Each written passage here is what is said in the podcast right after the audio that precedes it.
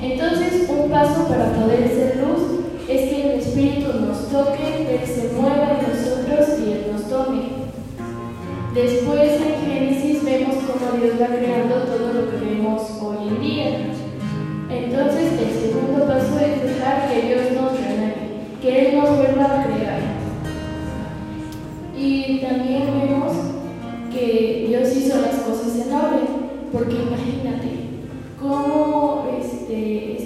Los árboles de cabeza, las nubes en el suelo, todo hecho un caos. Entonces tenemos que dejar que Dios ordene nuestra vida.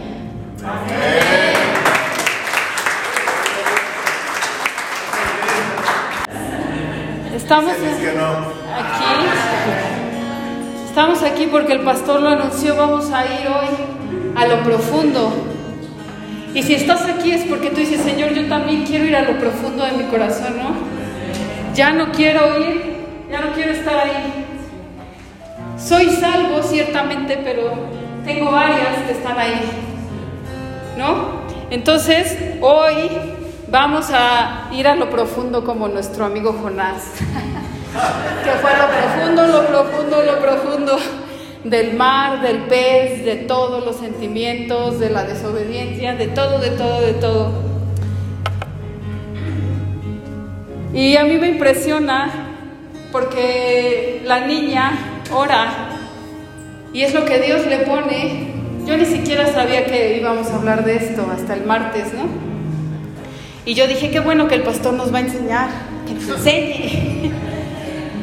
Pero Dios toda la mañana es, eh, es como si Él, yo despertara y todo, pusiera todos los pensamientos. Y yo dije, ay, sí, Señor, qué bonito, me los guardo para mí. Pero Dios tiene un propósito en compartirlos. Y yo le dije, Señor, yo no quiero ser la que comparta esto, que sea el pastor, ¿no? Pero bueno, uno no se puede negar a lo que Dios quiere hacer. Y de hecho me impresiona porque todas las canciones que cantamos es por lo menos lo que yo tengo que decir. Andrea oró desde el domingo y el Señor le dijo todo lo que íbamos a cantar. Ella nunca nos pregunta de qué van a hablar, qué es lo que voy a poner, nada. Le dije, tú ora, busca al Señor, porque cantar podemos cantar miles de canciones, ¿no? Y agarrar, ahí está, esta, esta otra, ¿no? Pero la niña, o sea, le dije, Señor, qué certero eres, ¿no? Porque cuando estamos en el mismo espíritu no importa, no importa que tú estés haciendo una cosa, otra, otra, el Señor nos va a hablar de lo mismo. Y entonces estábamos viendo, ya si vieron todas las canciones, eso es todo, ahí debieron sanarse, libres. Decían que esta canción de libertad, que tenemos que nosotros somos benditos porque lo creemos, que eh, Dios es nuestra luz, ¿no? Eterna luz, que brilla en nosotros. Y eso es de lo que voy a hablar. Y, que, y el Señor me daba este pasaje en la mañana. Vamos a Juan 1.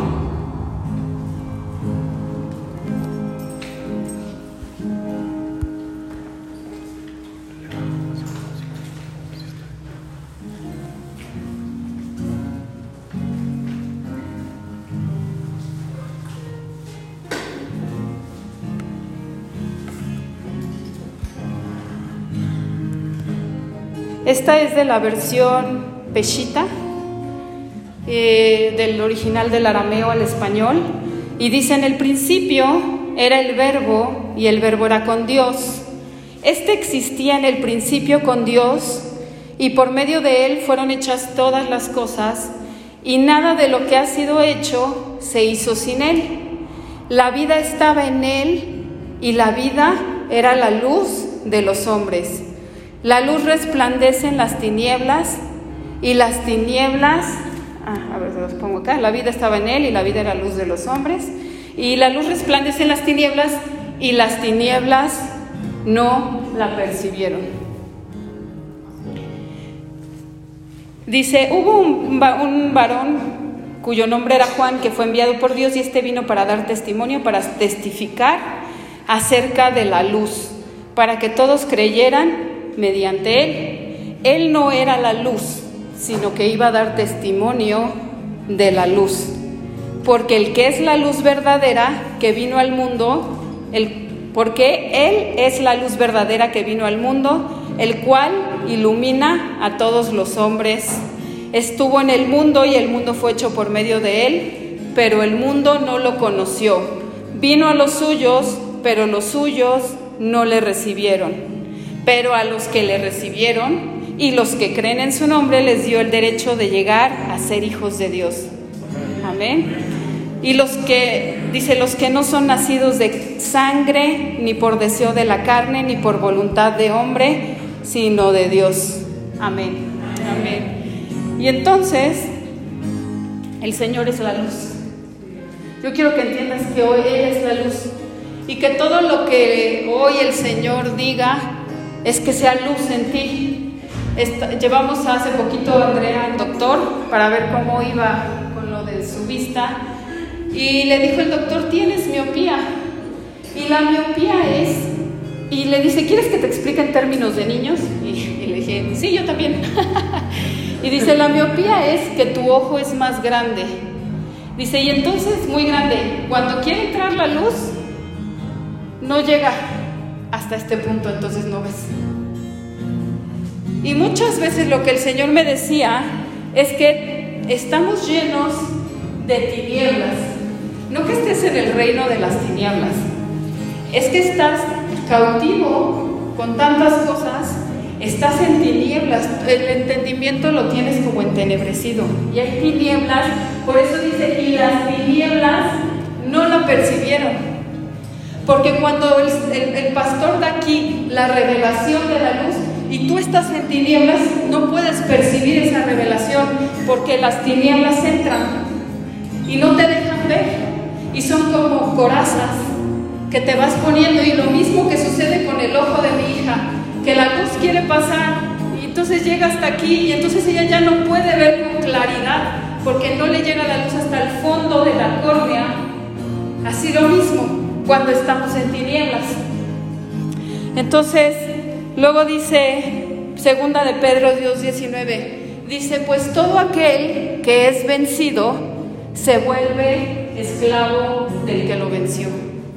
Si tú eres vencido por la tentación, por el pecado, por las malas cosas, eso te va a vencer. Dice eh, Jesús eh, más adelante, Jesús les respondió, de cierto, cierto, les digo que todo aquel que comete pecado, esclavo es del pecado. Y el esclavo no se queda en la casa para siempre, el hijo sí se queda para siempre. El esclavo no se puede quedar en la casa porque es esclavo de las pasiones, es esclavo de su alma. Dice, así que si el Hijo los liberta, serán verdaderamente libres. Amén. Y es lo que el Señor quiere hacer contigo. Quiere que seas libre completamente. Como les decía, venimos a Cristo, pero tenemos partes de nuestro corazón que no son libres. No eres libre para regocijarte, no eres libre para amar, no eres libre, ¿por qué? Porque tu corazón está dañado en alguna área, ¿no? ¿No tienes un ojo? Es como si estuvieras en cachitos, estuvieras roto. Estás completo ciertamente, pero tienes un hoyo aquí, un hoyo acá, otro hoyo acá, y entonces no, la luz que va a hacer se va a ir y no te va a dar revelación.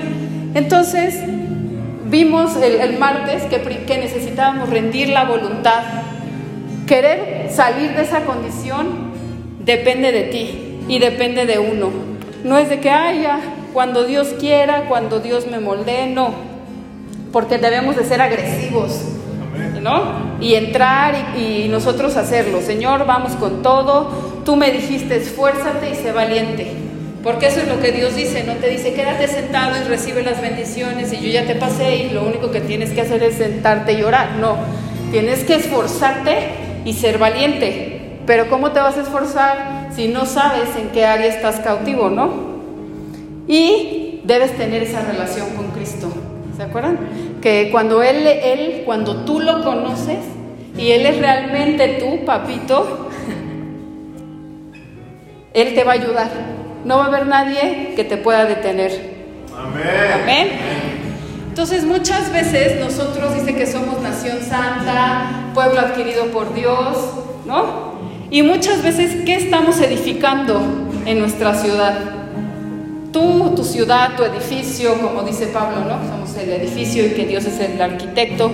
¿Qué estás edificando sobre ti? Puede ser que muchas veces tengamos escombros de, de, nuestros antepasados. No es que mi mamá echó los cimientos de esto, es que la abuela echó los cimientos de tal, ¿no? Pero que no necesariamente son buenos.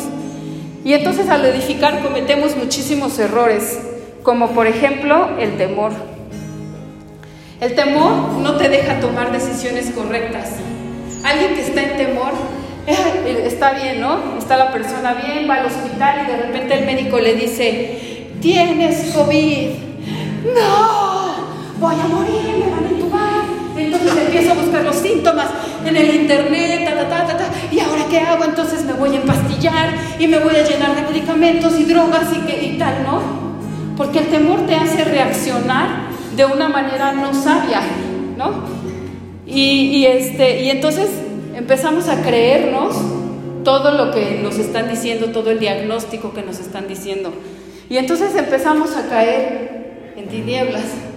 Empezamos a creer eso que las tinieblas nos están diciendo. Acuérdense que en el jardín la serpiente a Eva le dijo, ah, es que tú con Dios no estás completo, a ti te falta.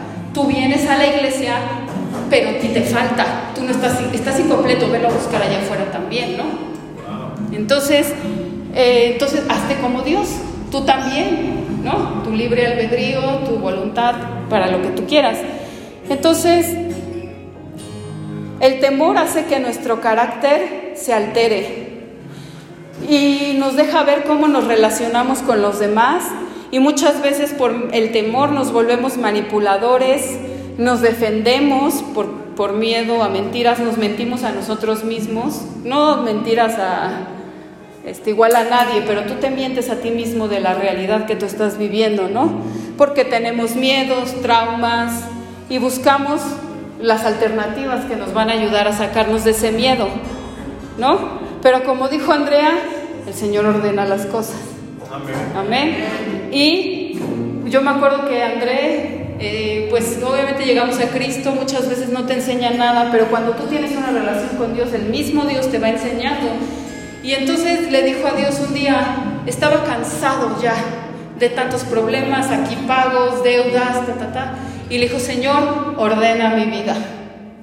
Y eso es lo que necesitamos que Dios haga, que Él ordene nuestra vida, ordena mis emociones, porque sabes que por la desesperación estoy yendo, rápido, empeñemos esto, comamos, rápido, hagamos esto, tal, rápido, robemos el gas, porque no tengo para pagar y nos tenemos que bañar, y rápido, no sé, ¿no? Rápido, así no se da cuenta Dios.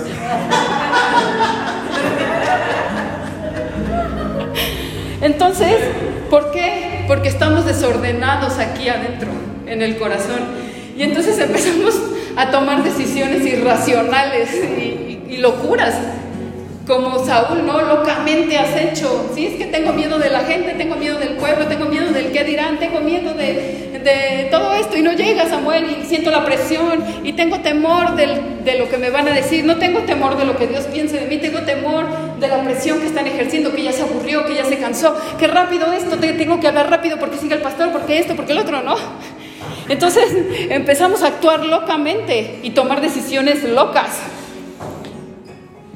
Y lo primero que tenemos que hacer es conocer la verdad. Conocer la verdad de Dios.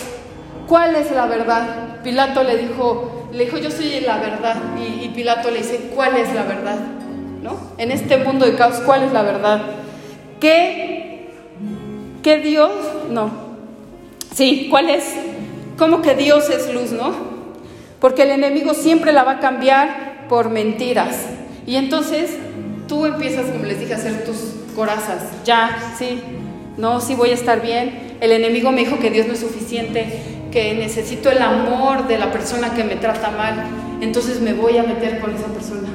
Que necesito la amistad que no me conviene, ¿no? O sea, porque no estoy completa. Porque, Dios me dice es que tienes que tener un amigo, ¿no? Porque Dios no es suficiente para mí, para llenarme.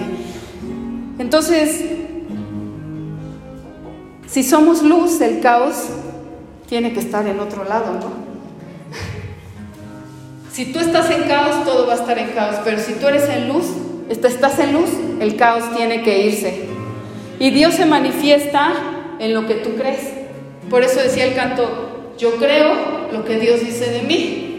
Y Dios dice que soy bendito en la ciudad, bendito en el campo, ¿no? Porque cuando tú crees lo que Dios te dice, tú haces una conexión aquí en tu neurona, de cuenta, están todas las neuronas y se hace la conexión y entonces tú lo crees. Pero si tú crees lo que te dijeron que tú eres, pues también eso vas a hacer, ¿no? Tal cual es en su pensamiento, tal es él. Entonces, tenemos que creer lo que Dios dice y recordar. Yo me acuerdo que ahorita que llegó André, le dije, ay, este, llegó como a las 11, hoy, 11 de la mañana ya llegó, de que se había ido desde la, temprano. Y yo seguía en la recámara, escribiendo, estudiando, y, le dije, ahorita ya voy a recoger. y, y me dice, ¿y quién te dijo algo? Y le dije, no, tú no, mi conciencia me está diciendo, porque siempre me ha acusado de que soy floja, de que no hago nada, de que nunca recojo, de que siempre tengo tirado, de que cuando llega el hombre tiene que estar todo recogido. Le dije, porque a mí así me enseñaron, porque esa, esa conexión yo la tengo hecha y trazada y le dije, entonces cuando llegas tú, yo me presiono, porque, ¡ay, ahí viene! Entonces lo veo en el mapa que ahí viene y entonces empiezo a correr, a tender la cama, a hacer esto, va a decir que soy una floja, va a decir que, que yo, no, yo estoy aquí en la casa y que él está, ya, ya llegó de trabajar, ya es ahora, ya los perros buscan sombra.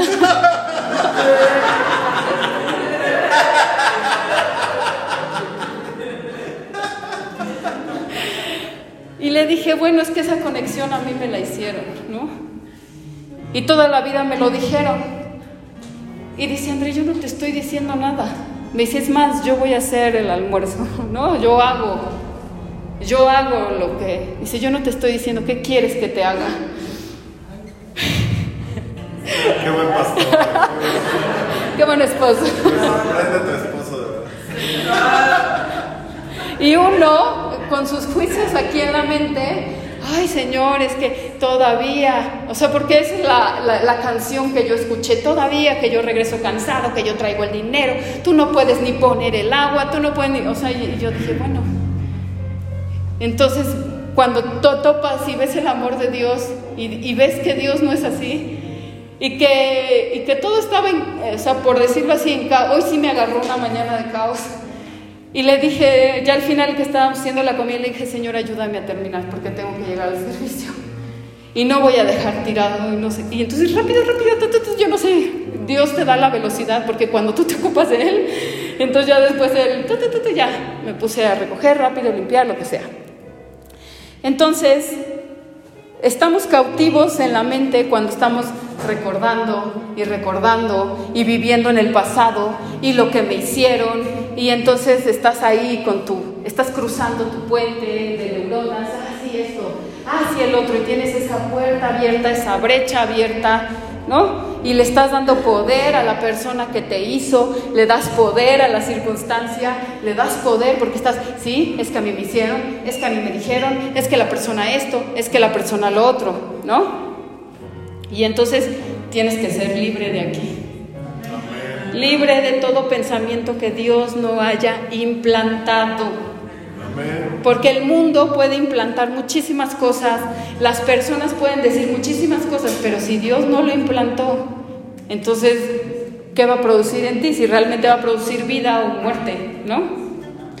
Ahora, otra área donde estamos nosotros eh, atrapados en estas prisiones es en el corazón. Cuando reina, les voy a decir, rencor, resentimiento, odio, eh, venganza, amargura. Y les voy a decir, el rencor es portarse de una manera hostil por el daño que alguien te hizo. El resentimiento es el sentimiento persistente de disgusto o enfado por ofensa y daños. El odio es repulsar a alguien y deseo de producirle daño, que se muera, que le pase, que no. La venganza, pues que tú tomes acción y te vengues de otro. Y la amargura es un sentimiento duradero de frustración, resentimiento, tristeza por injusticia o desilusión. Entonces esto hace que en nosotros haya una coraza que impide que la luz de Dios entre.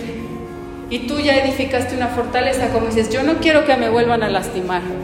Yo no voy a permitir que jamás alguien me, ah, si me tratan con venganza, me voy a vengar y me las va a pagar porque me lo debe, porque no me, porque me dio, porque no me dio, porque me hizo, porque no me hizo, etcétera.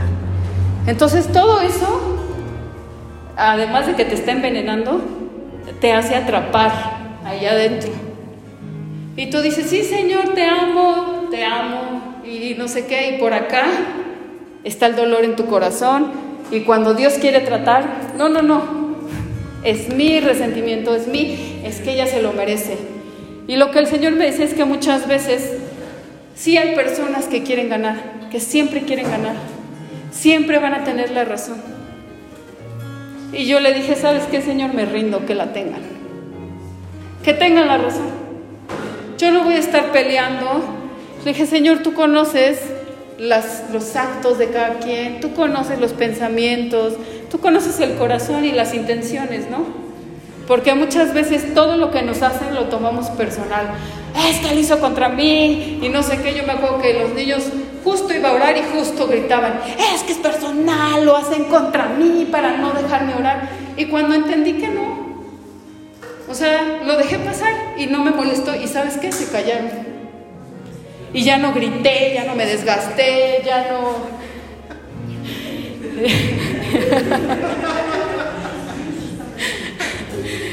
ya no provocó un pleito o una cosa más grande.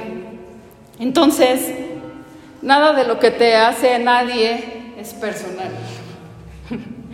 Es porque está o herido o herida o dañado o porque su mente no está renovada o porque está luchando con muchas áreas, aunque eso no es excusa, entonces los voy a decir.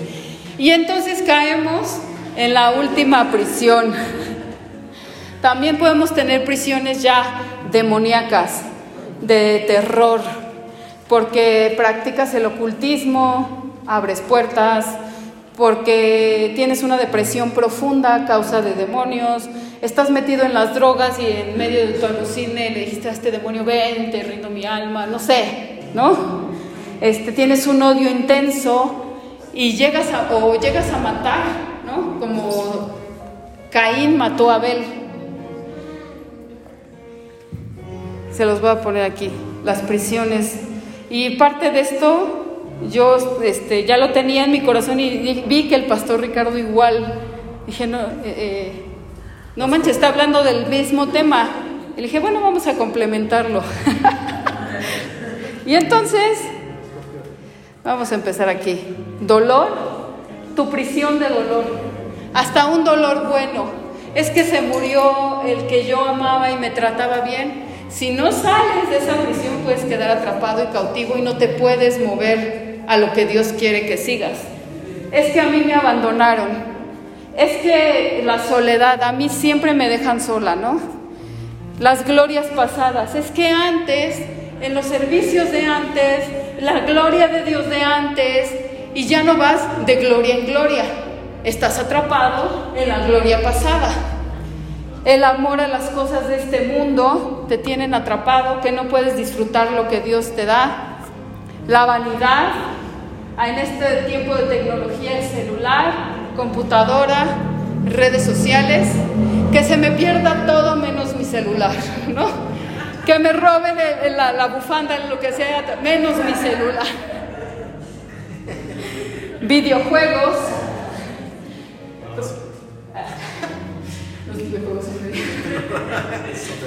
Relaciones tóxicas por causa del rechazo y falta de identidad. Tú no puedes salir de una relación tóxica por causa de que a ti te rechazaron y porque no conoces la identidad que tienes en Dios. Y bueno, vamos con rencor, nos, se va haciendo la prisión cada vez más calabozo, más de calabozo. Ah, no le puedo poner aquí. Rencor, resentimiento, odio, venganza, lujuria, pornografía.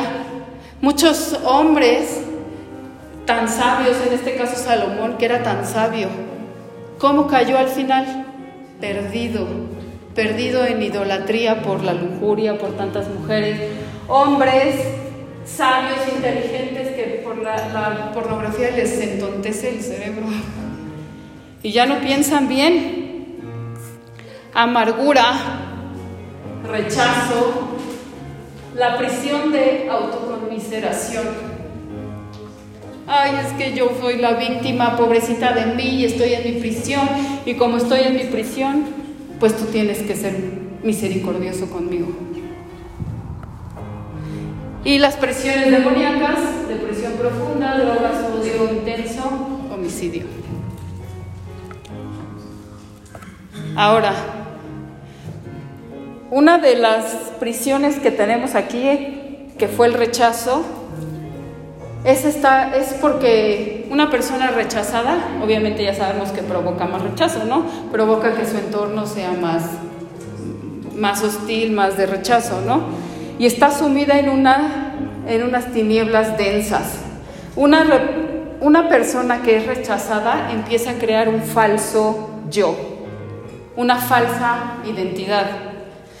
puede ser que porque eres rechazado dices, ah, yo voy a ser el divertido de la fiesta, yo voy a ser el que llame la atención, yo voy a ser el que todos lo envidien, ahora yo voy a ser, ¿no? Otra persona que no eres, yo voy a ser el que es prepotente, ¿no? O se puede ir al otro lado, ¿no? Te puedes hacer al oh, pobrecito de mí. O sea, con el rechazo te puedes ir arriba o te puedes ir abajo. Y te haces una realidad ficticia. Es como si tuvieras unos lentes con una graduación que no es la tuya. Y entonces dices, ah, pero yo lo voy a manejar para que nadie vea y me acepten. Entonces voy a ser el divertido de la fiesta, voy a hacer esto, voy a hacer los chistes, voy a hacer tal. Y el enemigo siempre te va a dejar ver el lado que tú necesitas ver para entrar en esa región. No importa dónde, dónde, dónde vive, o sea, no importa tus circunstancias, lo que importa es que tú hagas esa película. Y yo me acordaba que siempre, siempre cuando mis papás salíamos en el coche a dar una vuelta, siempre salíamos mucho y viajábamos mucho a pueblos, este, a lugares, a esto y al otro con unos tíos. Y yo me acuerdo que en ese trayecto yo siempre iba haciéndome novelas en mi cabeza. Y siempre iba diciendo, ay, sí, ahorita que tengamos un accidente. Y yo salga, o sea, y yo salga, si no tan grave, ¿no? Pero yo salga y diga, todos hay que atender a Pati, ¿no? ¿Por qué? Porque quieres llamar la atención, ¿no? Y siempre dice que venga entonces el, príncipe o el paramédico bonito que diga, ay, yo te salvo, ¿no? y la novela. Y la novela siempre, y todas las novelas de Televisa era lo mismo. Ay, soy, y la rechazada era la heroína. Y la rechazada era la pobrecita que todo el mundo tenía que tener lástima y ayudar. Y entonces la familia rica se llevaba a la pobrecita y la seguían despreciando. Y el galán era el que siempre la salvaba, ¿no? Pero siempre había que tener compasión de ella, ¿no? Entonces, lo primero es que tienes que asumir la responsabilidad.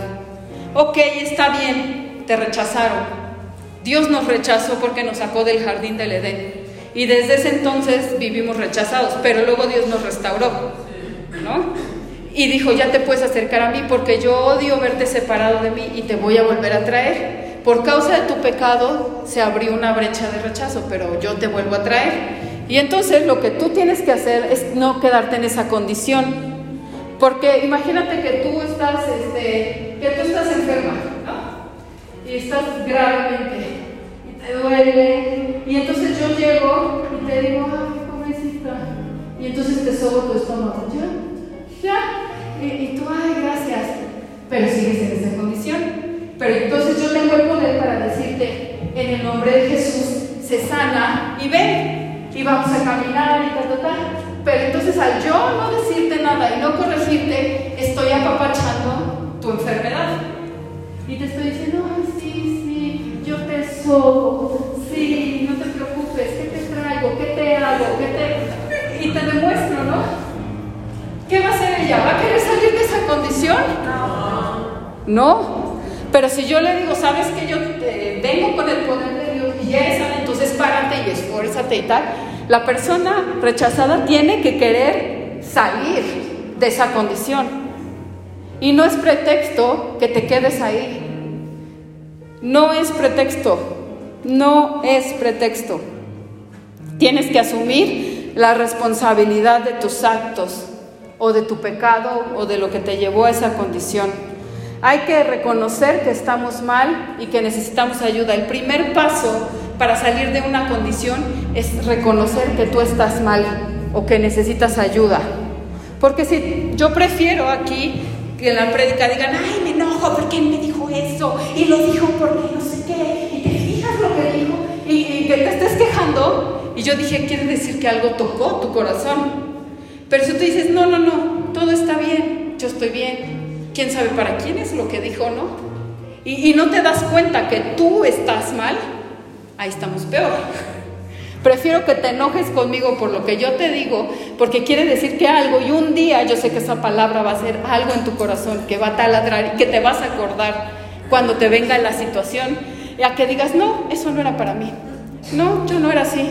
No, yo no tengo nada, yo ya limpié, yo ya hice, yo estoy caminando recto, a mí el Señor no, eso no me toca a mí, porque eso es lo que pasa, estás en unas tinieblas tan densas que no puedes ver que lo que Dios te está diciendo es para ti, esa luz no puede entrar.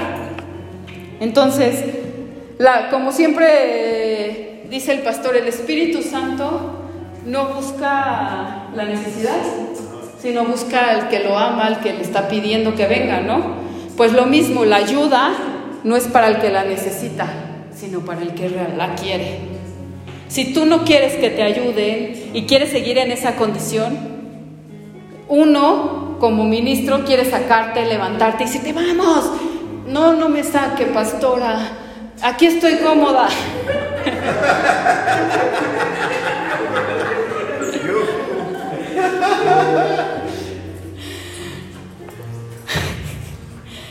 Y tenemos y eso conlleva que muramos al yo.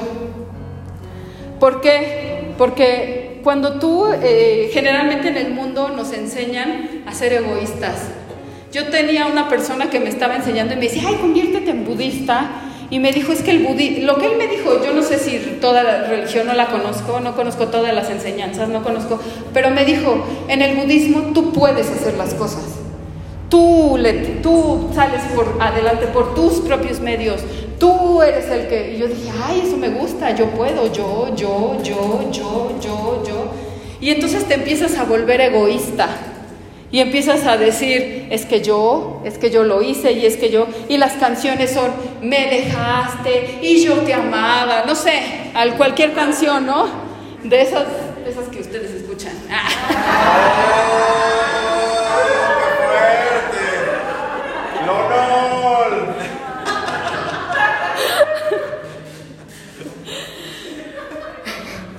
Porque eso hablan las canciones que no son de Dios.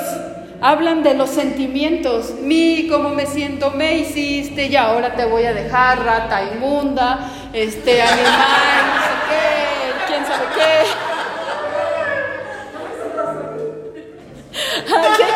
Las pone el chante. Sí, tuve un pasado. Y entonces tú eres el que gobiernas. A mí no me digas lo que yo tengo que hacer. Yo me voy a saciar a mí mismo. Y como decía la canción, que tú seas el centro. ¿Tú? ¿Cómo decía? Jesús el centro. Jesús, el centro, sé el centro, la cruz, el cimiento de todo lo que soy. Por eso les dije, toda la canción ya es todo lo, lo que yo voy a decir. Ten mi corazón, porque muchas veces decimos, ya, yo me vuelvo a entronar. Decimos que amamos a Dios, pero tú estás entronado porque todas tus emociones gobiernan, porque todo tu yo gobierna, porque el ganar gobierna, porque el que me rindan gobierna, porque el que me tenga misericordia gobierna, porque todo gobierna, ¿no? Antes que Dios. Aman cómo se sienten estas personas. Amo cómo me siento. Amo mi condición. Amo que me consideren. Que tú, porque yo estoy enferma, tú me consideres a mí. Que tú me trates bien a mí, porque yo estoy enferma. Que tú me hagas a mí. Entonces, están en negación. No les interesa pasar por el proceso.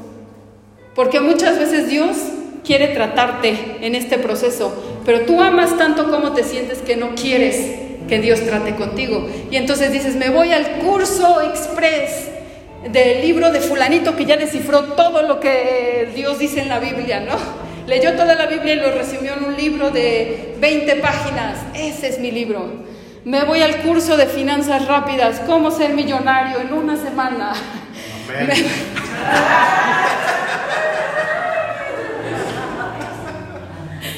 voy al curso de cómo encontrar a su pareja, cómo utilizar la app Tinder o no sé, cómo, cómo encontrar al idóneo o a la idónea. Pero muchas veces Dios no te lo puede dar porque no ha tratado contigo. Dios no está peleado con darte el dinero. Lo que está peleado es que tu corazón, ¿cómo está?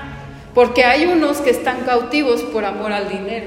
Ahí, aquí, porque aman el dinero. Está bien, Dios te lo da, pero entonces Dios te da el dinero sin tratar tu corazón. ¿Qué pasa? O te lo gastas todo y dijiste, ay, lo desaproveché, ah, se me acabó.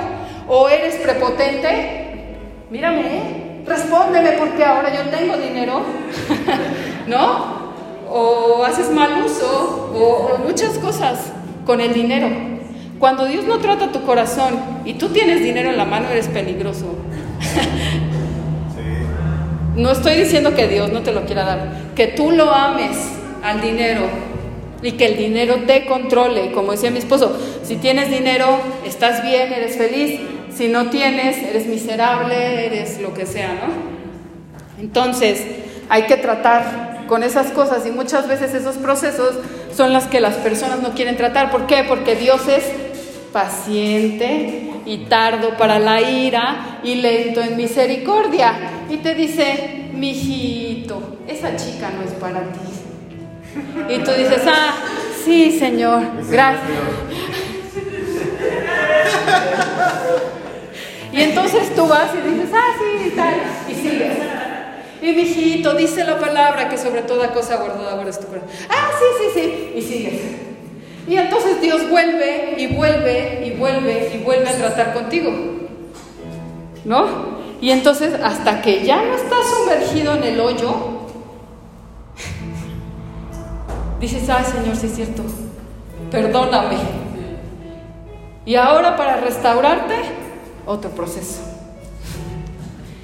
Por eso aprendan a la primera. Entonces, tú, cada vez nos vamos metiendo en laberintos de mentiras, eh, me creo ficción, este, cambio mi realidad. Nuestra alma se va guardando cosas.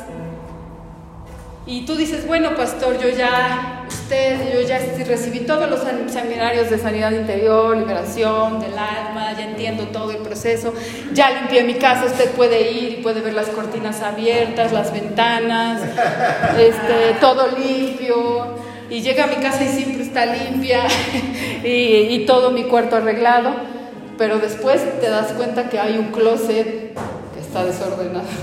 Siempre hay un cajón o un closet o algo que no quieres que vean, porque tú vas acumulando cosas y te vas aferrando a cosas del pasado. Hace poquito tenemos una bodega ahí en el patio que parece chiquita, pero le caben un montón de cosas. Y estaba yo ahí y dije, voy a limpiar esa bodega. Y me di cuenta que tenía, ¿qué creen que tenía guardado? Cajas vacías de cartón guardadas. Y todo se estaba llenando de humedad, porque ya ven que hizo mucho frío. Y dije, Señor, yo no puedo vivir así. No puedo tener esto así. O sea, toda mi casa se ve pero nadie va a salir al patio, nadie va a entrar a ese cuarto y nadie va a ver lo que hay ahí. Pero yo sí sé lo que hay ahí y siempre hay algo con lo que tenemos que trabajar, siempre va a haber algo. Cuando más, pero cuando tú eres enseñable y tú dices, Señor, ¿sabes qué? Sí, enséñame. Yo quiero aprender, Dios va a venir a corregirte, pero si dices, no, Señor, ya me lo sé todo, ya le limpié. Y saqué cosas que dije, ¿por qué guardé esto? O sea, ¿en qué cabeza cabe que te aferras? Es que algún día me voy a mudar y la voy a necesitar. Y entonces para no ir a la bodega, aquí tengo cajas. Y estoy aferrada y llevo cinco años sin usar esas cajas. Y estaba aferrada a mis cajas. Y dije, Señor, ya no quiero estar aferrada. Y a veces estás aferrado a alguien, a algo, a un sentimiento, a una emoción. Y no tiramos, no tiramos lo que tenemos ahí en nuestra casa. No tiras lo que tienes en esa habitación. No tiras, no te deshaces. Algún día va a servir algún y nunca lo ocupas, pero ahí lo tienes porque algún día va a servir. Entonces, siempre, siempre hay cosas que hace años no usas, pero te sigues aferrando. Hay personas a las que te aferras, ¿no? Te das cuenta cuántas cadenas venías cargando cuando volteas y cuando Dios te hace libre y tú dices, Sí, Señor. Todo mi equipaje. Ayer estábamos viendo una serie que decía, todo mundo tiene su equipaje. Y entonces eh, eh, ella tenía su equipaje, eh, mi papá me hizo esto, y, todo el mundo en la calle, imagínate, yo dije, eso lo deberíamos de poner en una hora en la iglesia, todo el mundo con sus maletas y con el nombre de las cosas que van cargando. lo que me hicieron, lo que hicimos. Entonces, vamos a dejar que Dios haga el proceso. Amén. Ah, por eso viene muchas veces el divorcio, porque dices, ay, es que no quiere cambiar, y, y entonces aceleramos el proceso y decimos, ya, ya. Y decimos la solución rápida, me voy, o esto y el otro, ¿no? Cuando tú vives en Cristo, se supone que tienes que vivir una vida plena. Porque tú puedes decir, soy cristiano, pero realmente no hay nada. Dios no te ha liberado, no lees la palabra, no hay un cambio. La salvación se ve. Cuando alguien es salvo, luego, luego se ve, cambia su manera de pensar, de hacer. Dice, ay, esto que, que, que yo hacía no está bien, ya no lo voy a hacer. Nadie te dice nada. El, el Espíritu Santo te redarguye y tú mismo empiezas a dejar de hacer. El Señor me decía que es una mentalidad mediocre decir que eres cristiano, vivir miserablemente y al último momento decir, soy, eh, ay Señor, llévame contigo a tu presencia. Eso es una mentalidad mediocre. Y, no, ¿Y sabes por qué no tenemos excusa? Porque tenemos un Dios que se hizo semejante a nosotros y que camina con nosotros. Y que te puede hablar. Y tú dices, bueno, es que en la iglesia no me enseñaron y tal. y nuestro pastor no hablaba de estos temas cuando yo crecí en la iglesia cristiana pero el Señor sí. Y en la intimidad el Señor te hablaba y me decía, aléjate del hombre de enojos. Y yo decía, ay Señor, pero me gusta no estar ahí. me siento, no me siento bien, no me siento acompañada. Ándale, pobrecito, seguramente él también está mal. y Dios mismo fue el que yo ya tenía lazos. Yo ya estaba. Ay, ya estaba envuelta, era cristiana, estaba un día en mi cama y estaba toda envuelta. Así. Y yo estaba acostada y Dios me dejó ver mi condición espiritual. Y volteo y dije, ¿y esto? ¿De dónde salió? Y dije, ¿a quién le hablo, Señor? ¿A quién le hablo para que me libere? no sé a quién decirle, no sé, ni te quiero explicar esta condición. Y entonces abrí la Biblia y el Señor estaba liberando en los evangelios y le dijo a alguien de la Biblia, yo te hago libre. En ese momento que yo leí ese pasaje, se rompió toda la cadena que yo traía, todas las sogas que yo traía. ¿Quién me liberó? ¿El pastor? ¿Quién me liberó? ¿La hermana? ¿Quién me liberó? Dios mismo. Y muchas veces Creemos que cuando ya sabes, sí, pastora, gracias, yo ya sé que estoy cautivo en esto, cautivo en lo otro, ya entiendo mi condición, pero pues no sé qué hacer para salir, pues así soy, sí, ya reconozco que sí soy así, ya reconozco que, que me domina esto, que me domina tal, ¿no? Pero que tú sepas que ya estás en esa condición no quiere decir que ya saliste. Y, dicen, ah, sí lo reconozco, y que todos dicen, sí, sí, cierto, sí, sí, cierto, pero no hace nada. Y está la otra que entiende lo que están pasando y dices, Señor, ¿sabes que a quién busco, quién me puede sacar? Pero ninguna de las dos está bien. Porque el único que te puede sacar es Dios. Porque el que quiere tratar contigo y en una relación personal es Dios.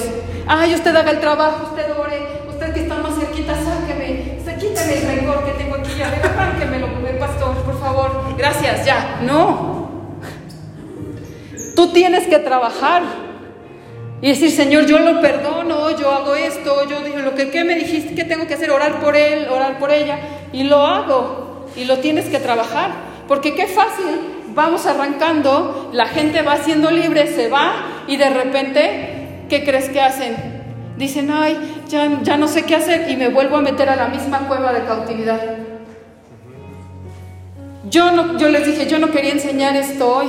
Y le dije, Señor, yo ya no quiero enseñar, no quiero enseñar en ninguna de las sedes, no quiero nada. El pastor, porque ya saben, estás en la prisión de autolástima, autocompasión, es que solamente el pastor, hasta lo que yo digo se lo atribuyen al pastor y todo al pastor. Y entonces dije, pues es que el pastor sea, ¿no?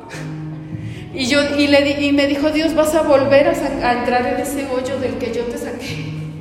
¿Cuántas veces te he dicho, ¿Cuántas veces te he dicho que eres un complemento de Él? Cuando ustedes nos ven a los dos dicen, ah, sí, cómo trabajan juntos, qué bueno, eh, son un complemento, porque eso es la ayuda idónea, déjame decirte, un complemento del trabajo.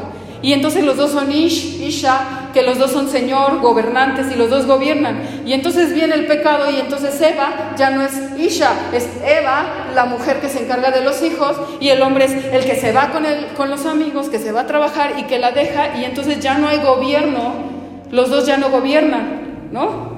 Entonces la mujer es rechazada, sobajada, y entonces Dios viene y lo primero que restaura el ministerio de las mujeres. Porque a los dos les dio, les dijo, señoríen. Y entonces cuando tú vuelves a decir, ¿sabes qué, Señor? Pues ya no quiero, ya no quiero esto. Yo le decía solo, a solas, porque sí, al Señor. Y yo ya no quiero hacer esto, ya no quiero hacer lo otro. Y me acordaba de todas las veces que André vino y me dijo, levántate el Señor y me dio palabras de ánimo. Y terminaba un servicio y me iba a acostar y estaba deprimida todo el sábado.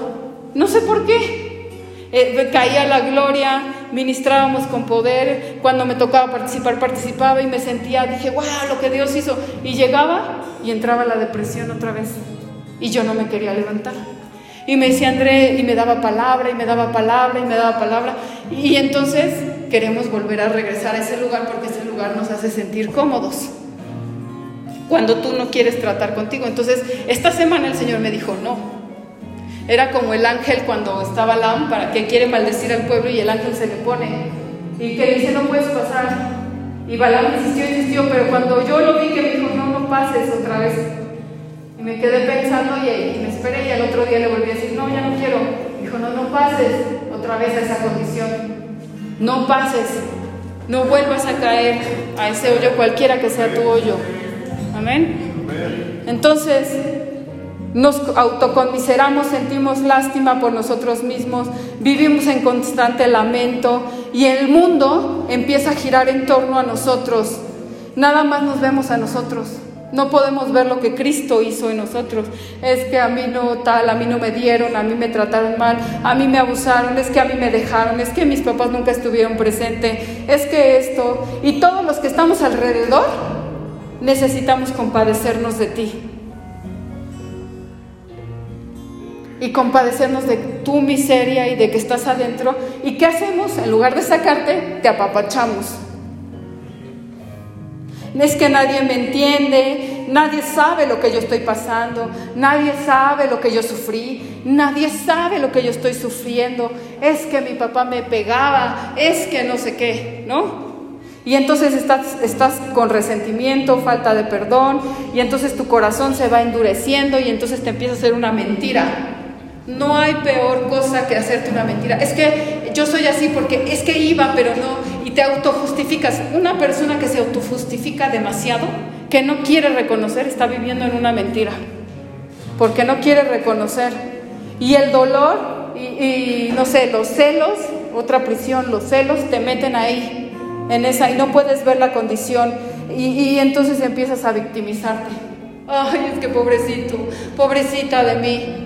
Y siempre eres la víctima y siempre tú tienes que ganar y siempre yo y siempre yo esto y yo tal y yo peor, ¿no? Entonces, es como estar agarrado, aferrado y me rehuso a soltarte, ¿no? Soy víctima de la situación pero me rehuso a soltarme. y tengo miedo, ¿no? Que el pastor me dijo que, que, dejara mi tierra, es que el pastor me dijo que lo dejara, o es que el pastor me dijo que tal. Pero como soy víctima, porque, ay, es que ahora quién me va a mantener, quién va a mantener a mis hijos, quién va, y estás aferrado aquí a la victimización. Y el Señor dice, suéltala. Amén. Amén. Amén. Si mis pensamientos giran en torno a mis circunstancias, mi posición de víctima, que yo no puedo, cada vez tú solita vas cayendo más y más y más profundo. Tienes que ser responsable de los pensamientos que estás teniendo. Y que dices, ay Señor, pues que alguien me saque. Yo me acuerdo que cuando no teníamos nada, éramos extremadamente pobres, eh, le decía, ay Señor, mira, mira, es que tú no ves, pero nunca le decía, Señor, yo te pido que tú hagas un milagro, hoy activo mi fe y digo tal, no, yo decía, es que mira mi condición, es que no te da lástima que yo esté comiendo frijoles, es que no te, no te mueve. O sea, y me tocó un platito así chiquitito, ¿no? No porque, porque era todo lo que había. Y la niña se comía, había comido todo, porque obviamente ya era la prioridad, ¿no? La más chiquita. Y, y, tú no ves, y, y qué mala onda que nos tienes en esta condición. Y que no le puedo llamar a mi papá o a mi mamá inconverso porque me van a decir, ¿dónde está tu Dios? Porque me van a avergonzar. ¿No? Pero estaba así en esa situación. ¿Y qué crees que Dios hizo? Dios nunca me abrazó, me apapachó, me dijo, sí, hijita, tienes razón, pobrecita de ti. Eh, ay, no, no, no, pobrecita. ¿Cómo sufres? Se quedó callado. No me habló. Y yo dije, es que ya estás enojado, ya sabes, uno haciéndole hasta berrinches, suponiendo cosas que Dios, sí, ya te alejaste de mí, es que yo ahora qué hice y ya no sé qué, y asumiendo cosas como luego asumimos de las, es que ya no me dijo, porque esto, porque el otro, y me dijo tal, y empezamos a asumir. Pero el Señor te quiere sacar, porque también hay muchos que estuvieron en la cárcel en la Biblia. Pablo y Silas estuvieron en la cárcel y que dijeron, Señor, Mira lo que hemos logrado por tu evangelio y cómo nos tratan. Somos sirvientes del Dios Altísimo, apóstoles, Señor. Y tú, ábrenos las puertas hoy, derriba a nuestros enemigos. No, ¿qué hicieron? Gloria, Señor es santo. Yo sé que tú me vas a sacar de aquí, ¿no? No miraron su condición, miraron lo que Dios podía hacer por ellos. Y empezaron a, cantar, a adorar, a alabar, a bendecir tanto que los cimientos temblaron, porque aunque tú estés sumido en el problema más profundo, siempre va a haber una conexión con Dios, una luz que te va a sacar. Como esas personas que al final son malas, malas y al final ven algo, porque siempre hay una conexión con Dios. Siempre hay una luz, siempre Dios te habla a tu espíritu, siempre tu espíritu está, está ahí para escuchar a Dios, como decía el pastor. Eh, mi primo sordo hasta escuchó la voz de Dios. El más alejado, el más impío, en el último momento escucha el mensaje de Dios y, se arrepiente. Entonces tú estás sumido en tu prisión y lo más, lo más sumido que tú estés, siempre va a haber una comunión con Dios. Porque Dios es el que se va a llevar la gloria y te va a sacar. Amén. Él es el que lo va a hacer. Y, pero tú tienes que saber quién eres. La identidad que tú tienes en el Padre. Porque cuando tú no conoces esa identidad, como decía, no, pues es que yo no, Señor. Vuelves a ese mismo cuarto de depresión, vuelves a eso mismo. Y yo les dije, cuando tú caminas con tu Padre, empoderada y diciendo, a Él va conmigo, Él me respalda, es que Él dice.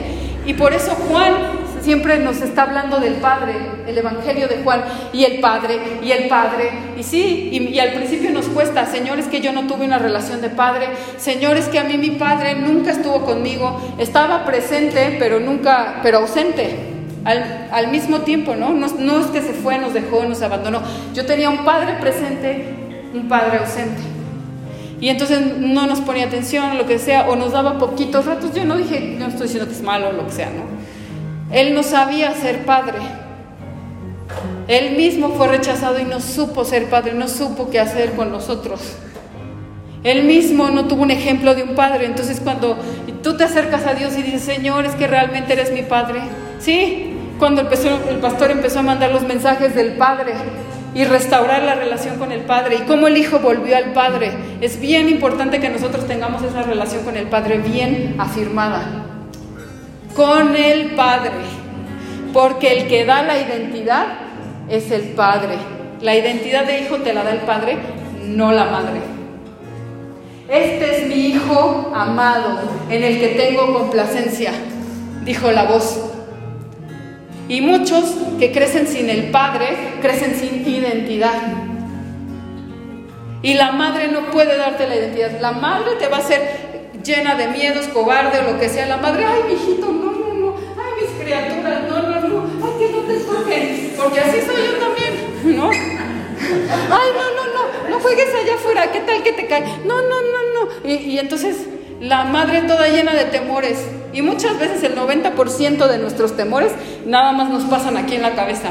Ay, no, no, no, es que no voy a ir porque entonces me van a saltar y me van a ta, ta, ta. Y estás llena de temores aquí. Y muchas imaginaciones te las haces. Ay, es que no voy a dejar, porque qué tal que, que me roban, ¿no? Ay, es que qué tal que esto, qué tal que el otro, qué tal que me pasa un accidente. No, no vayas, no vayas, por favor, Andrea. No te... Es que, no, me da miedo. Y tengo a la niña prisionera que no puede hacer nada porque la mamá tiene miedo. Pero entonces el padre viene y da la identidad y dice, levántate, esfuérzate, sé valiente, ve, haz, di, haz todo lo que yo te diga. Le dijo a Jeremías que digas, eso lo vas a decir. Y lo que yo te mande, eso es lo que vas a hacer. Porque el padre es el que te va a dar la identidad. Amén. Amén. Amén. No importa la circunstancia, no dejes que el enemigo te mienta, que no eres suficiente, que Dios no te dio lo suficiente. Tú tienes un Padre en el cielo que te ama y que puede suplir todas tus necesidades. Ayúdate que yo te ayudaré. No, tu Padre, tu Padre puede suplir todo eso.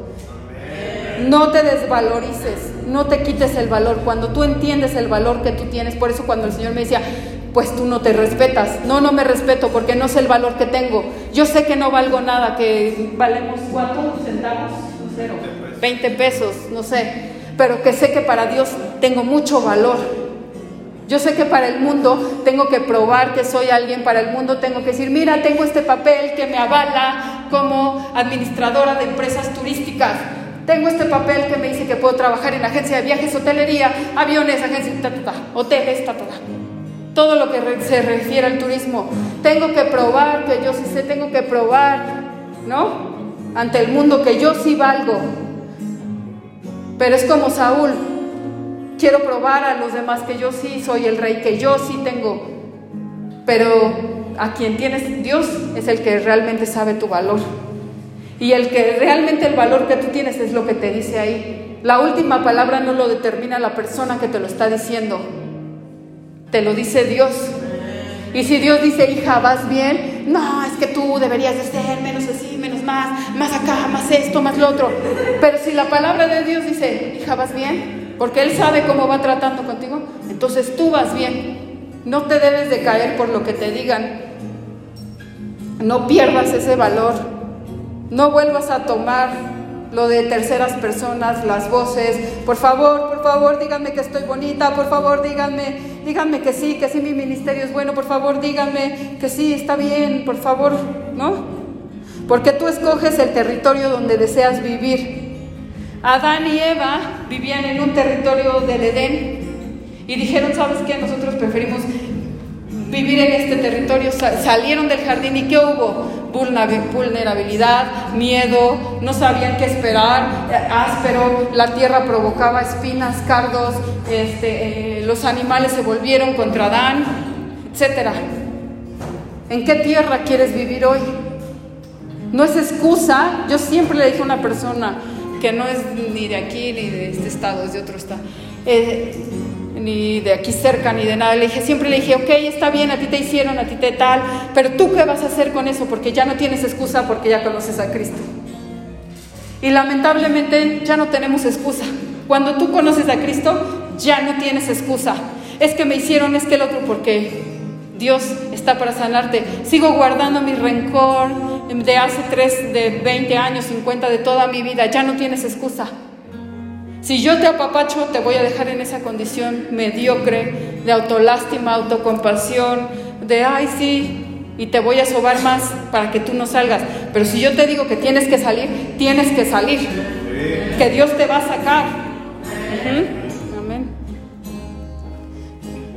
Una persona rechazada se basa en su propio ego.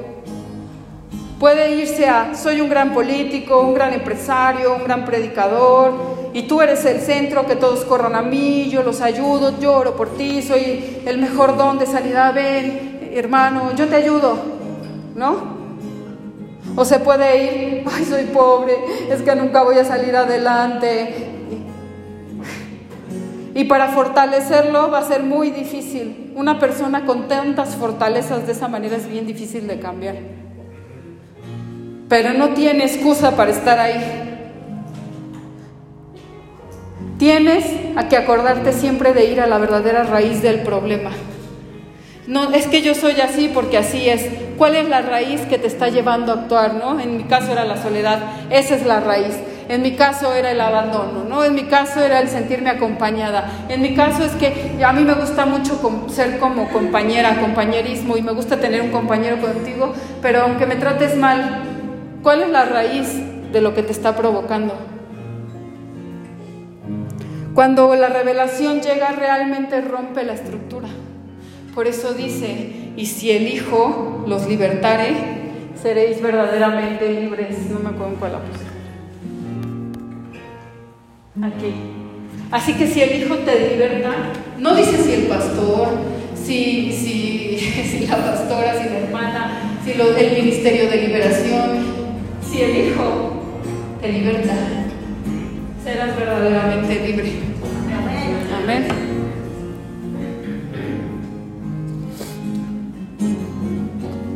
Llega a la raíz del problema y sácalo. Ya. Voy a cambiar el territorio en el que estoy. Voy a determinar que el rechazo, los celos, la vanidad, todo eso ya no me va a gobernar. Pero tienes que querer salir. Todo tiene un origen. Andrea decía, todo tiene un comienzo. Y Génesis es en el comienzo.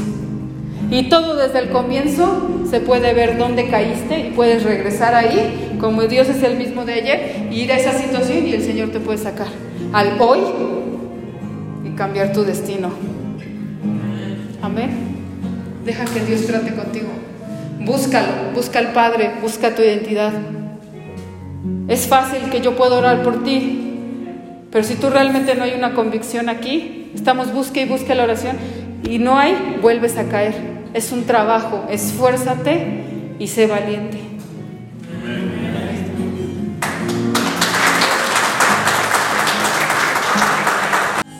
En Lucas 13:10, el Señor, eh, bueno, Lucas está contando la, la historia real, el ¿cómo se llama? La historia detrás del mito, ¿no? Pero es una historia real. De una mujer que llevaba 18 años encorvada. 18 años.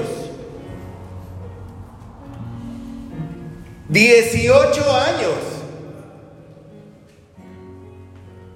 Yo he conocido, por ejemplo, Chabelo se me puso mal no pasó ni 18 días. Llevaba, esta última vez llevaba creo que tres días, ¿no? A que me hablaron. Y ya estaba diciendo, como que ya entregando el doble testamento, o sea, ya... Y este es el testamento de que sí se tiene que cumplir el, verdadero, o sea, ¿no? Y ya estaba doblando las manitas. Pero llegó, dice que él se salió a su patio y le dijo, Señor, ¿qué hice? Perdóname esto. Y empezó como, como a clamar. Y en eso una brisa empezó a soplar. Y él empezó a sanar. Y una, y una hoja de, ¿qué era la hoja? Perdón, de míspero. Dios le dijo en esa brisa, hazte de míspero. Y en eso la brisa sopla y le cae la hoja en los pies.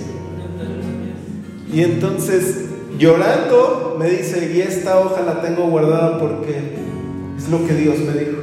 Amén. Y claro, se hizo la té y creyó y todo. Ya cuando llegué, yo ya estaba mejor, oramos, ¡pum! Y hay regiones, ¿cómo se puede decir? Tipos de, de prisiones tipos, niveles de cómo estás tú tomado. La esclavitud es el segundo paso. La primera cosa es la cautividad. Yo puedo tomar a Javi y al amigo Charlie Javi. Yo los puedo tomar y hacerlos cautivos. X persona puede tomar a Estrellita y hacerla cautiva. A Tei, a Natalia, a Patti, a todos y decir, te tengo cautivo, pero no eres mi esclavo. ¿Sí? Te voy a tomar a ti y a donde yo vaya, tú vas. Claro, estás cautivo. Y en tu alma, como decía mi esposa, muchos tienen que están tomando decisiones porque están cautivos por algo. Y te arrastran, a ver tú, ven para acá. Y aunque no quieras, vas. Claro, no te dice, pero te va llevando. Aunque no quieras, caminas.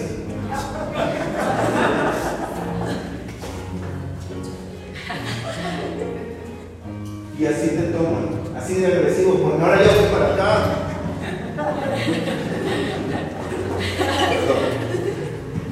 Es decir, te estás papando moscas pero la cautividad. de tu alma te va a llevar a donde tú no quieres.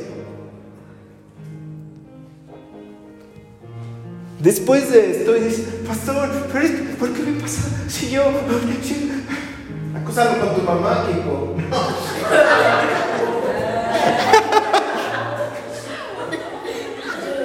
¿Por qué pasa esto? O sea, ¿por qué hago lo que no quiero?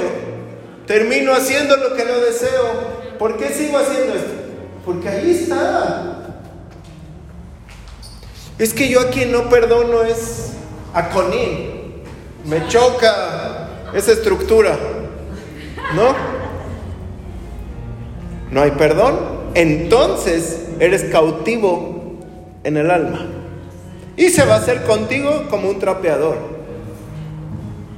Al trapeador lo tratan más bonito. Después de eso va la esclavitud, que es algo que hoy en día dentro de las familias en Cristo viven mucho. Viven en esclavitud. Todavía peor. La cautividad no te dice nada, pero te va a estar llevando a decisiones que tú ni sabías, a cosas que tú ni sabías. Pero la esclavitud es cuando ya te ordenan que tú hagas algo. Que tú provoques algo. Que tú digas algo de alguien, que tú le metas la pata a alguien, que tú seas piedra de tropiezo para alguien, que tú seas esa persona que el diablo usa y eres usada por el diablo. ¿Sí? ¿Sí entendemos? Y muchas familias les encanta vivir en esclavitud. No han decidido salir. Es horrible ver a gente en Cristo que le encanta vivir en esclavitud. Personalmente, he visto personas, creyentes, que aman a Dios, que aborrecen el ministerio donde están, pero son esclavos, porque no hay nadie que los pueda hacer libres.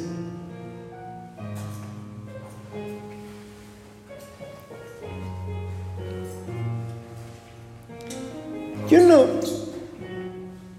uno no, es, uno es esclavo por amor a Dios, siervo por amor a Dios. De hecho, la panadería nuestra se llama siervo por amor, esclavo por amor a Dios. Es decir, aquí vamos a estar a tu mesa, Señor.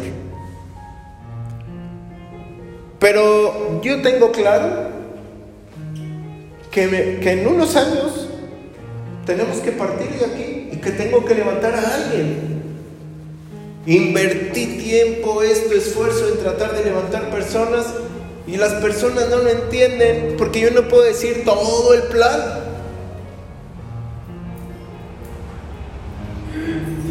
Pero en algún momento el pastor Andrés no va a existir en esta tierra. Porque yo soy esclavo de Dios, no del ministerio. ¿Sí? Entonces tú tienes que agarrar la onda.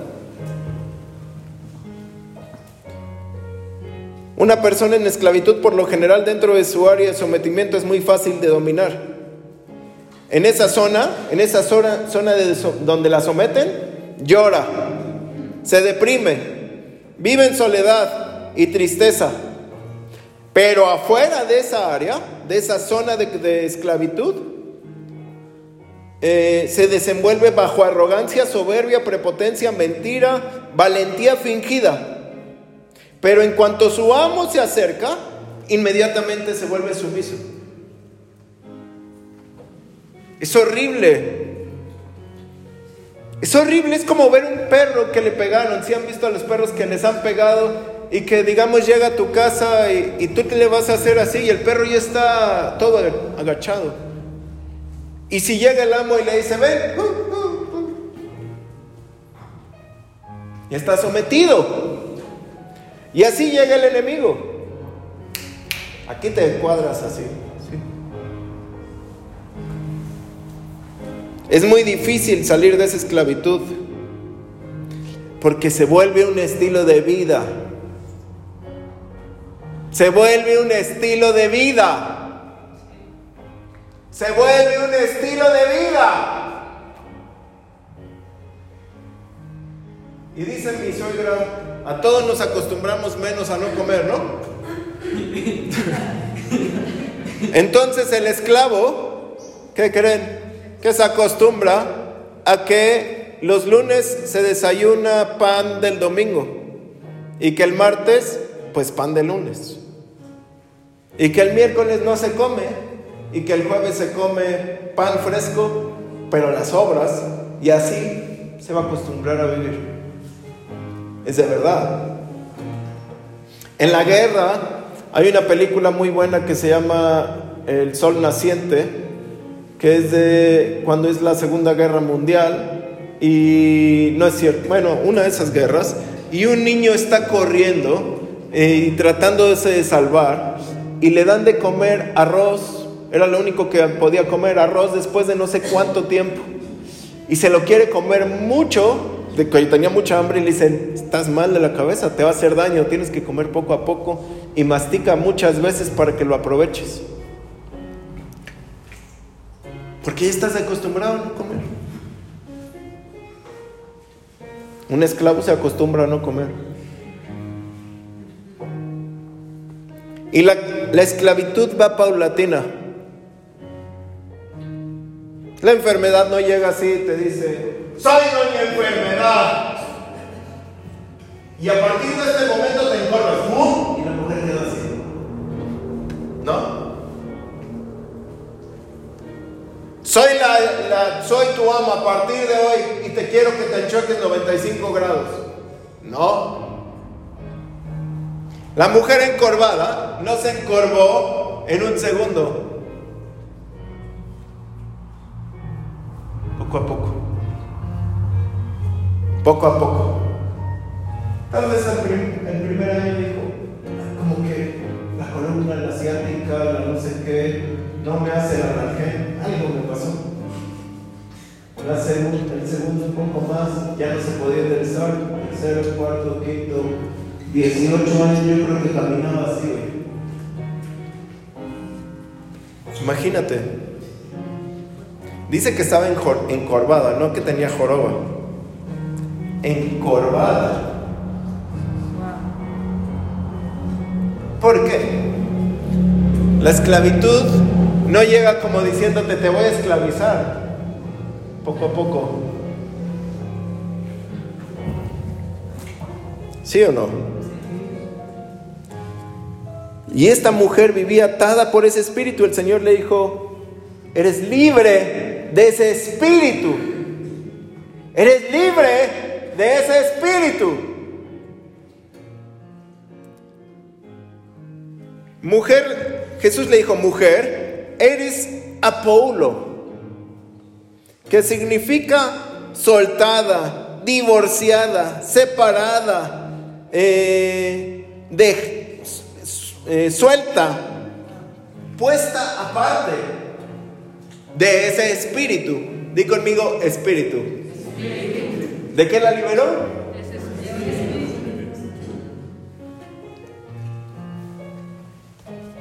pero es adentro. Tú cuando seas salvo, dice que nosotros somos espíritu. No somos cuerpo y no somos alma. Cuando de repente ahorita suene y digamos, Dios, que te mueres, tu espíritu se va. No le evita tu cuerpo, Cuando alguien se muere, la, la la gente dice, ya no está ahí.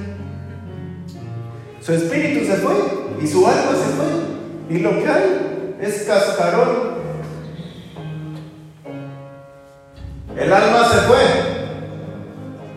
¿Quién sabe a dónde? Hoy vas a recuperar tu corazón. No a tu corazón, tu corazón.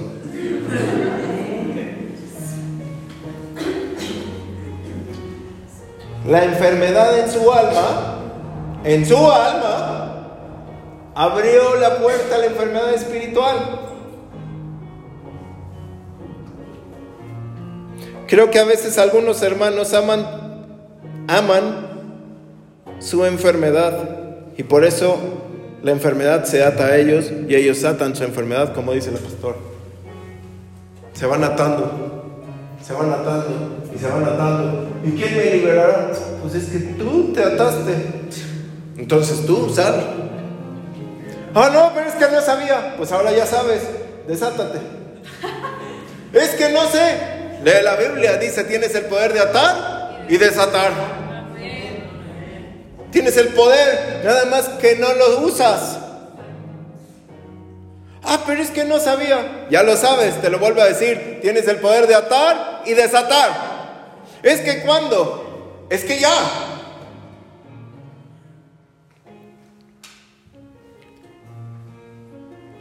Tú, como dice la pastora, tenemos el puente neuronal. Y en la pandemia muchos judíos de la región de Mea Sharim que es la región ultra, ultra ortodoxa, donde no podemos entrar ni tú ni yo, nos sacan de ahí. O sea, tendríamos que entrar como medio, medio disfrazados. Eh, los judíos ultra ortodoxos no usaron cubrebocas. Dijeron, Yahweh me cubre, Yahweh me salva. Y el porcentaje en Mea Shari era sumamente bajo de COVID comparado con todo lo demás. Es decir, no se ataron, solamente ataron la palabra de Dios a ellos. De lo que tenemos que estar atados es de la palabra de Dios. No de lo que te diga López Dóriga o X.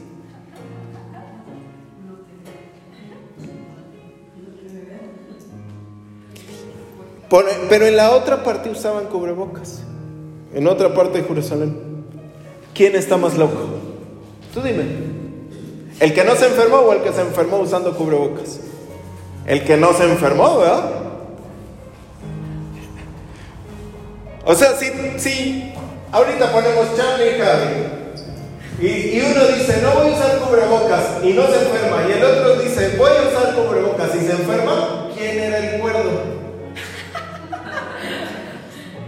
¿Quién? ¿Verdad que sí? ¿Cómo puede ser? Porque están atados a una verdad que Yahweh es su protector.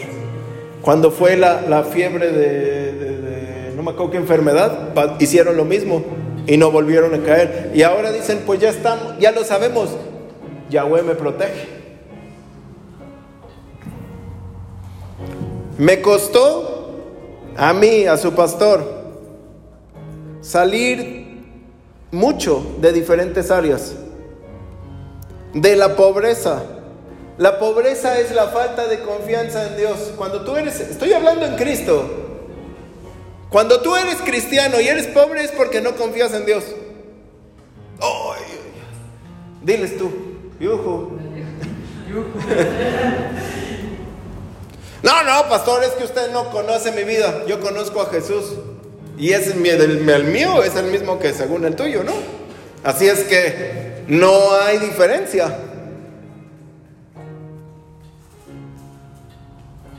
La, la, pobreza es la falta de confianza porque yo quería que llegara un día el millón de dólares de Huicho Domínguez a mi vida y entonces ya confiaría.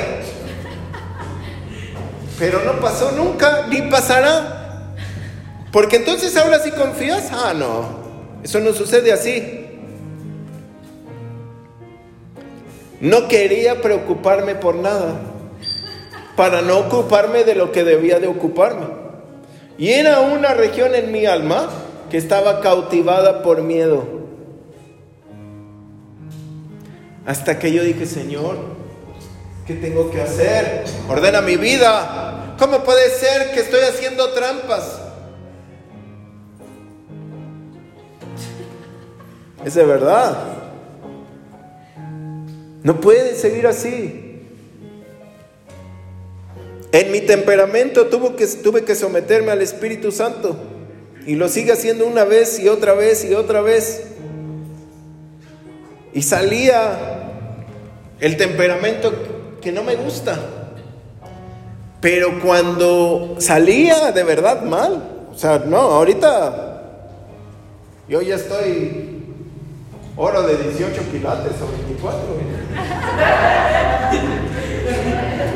Era pepita de oro antes, todavía ni pasado por el fuego.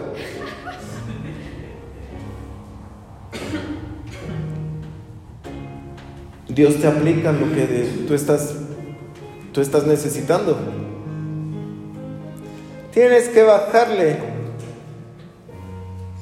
Tienes que bajarle. El pensamiento del cristiano es que Dios haga todo, ¿sí o no? Y Dios lo hace todo. Pero no todo. Dios hace todo, pero no todo. Ah, no, no, no, entonces Dios no es poderoso. Sí. La mujer encorvada tuvo que salir el día de descanso a la sinagoga para ver qué se iba a predicar ese día. Y de, da de la casualidad que ese día estaba Jesús ahí. Pero ella tuvo que pasar por todo el pueblo y seguramente alguien le dijo, ya perdona a tu hijo, ya, ya ofrenda, o ya esto, ya lo otro, ya olvida, o ya nada. Y tuvo que soportar. Tal vez, ¿saben que eran bien manchados en esa época? Pecadora. Estás así porque estás en pecado. Y no me toques, te ves inmunda. No era fácil. Pero tuvo que soportar todo eso.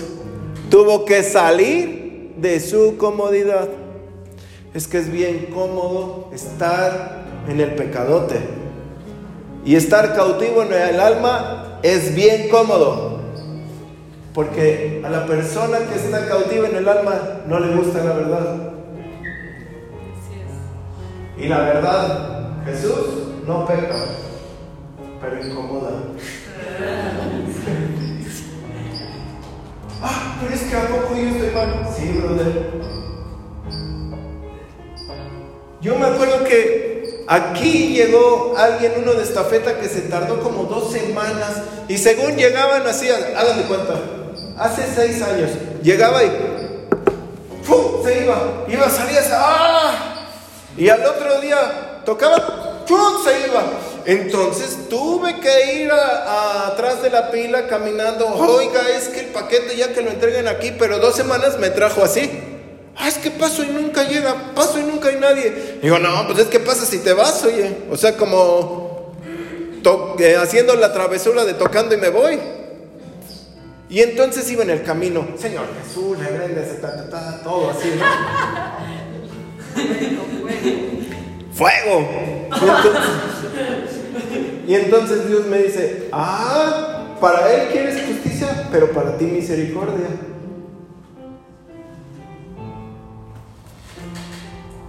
Tú, cuando tú estás cautivo del alma, para ti, tú quieres misericordia. Pero para los de afuera, no, es que tú te has portado mal. Pero pues la Biblia no se engaña ni se contradice y siempre es la verdad.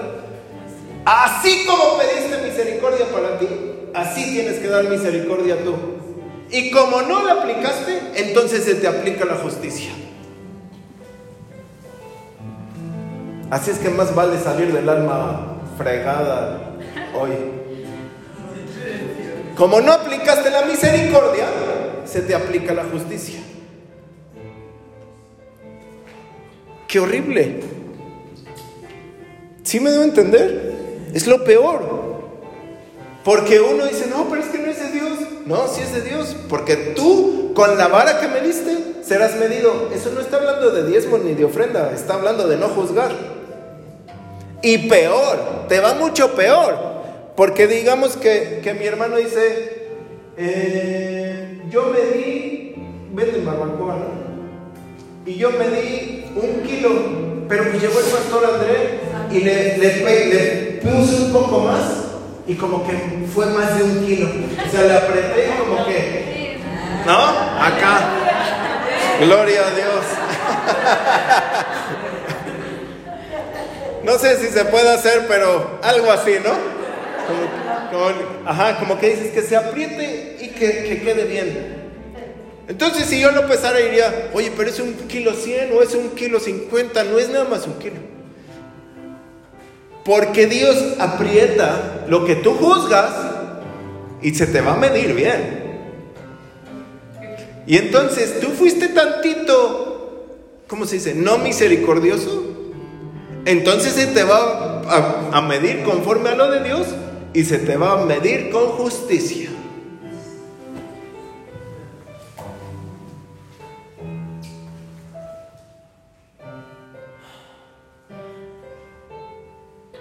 por tu alma, por tu grande alma.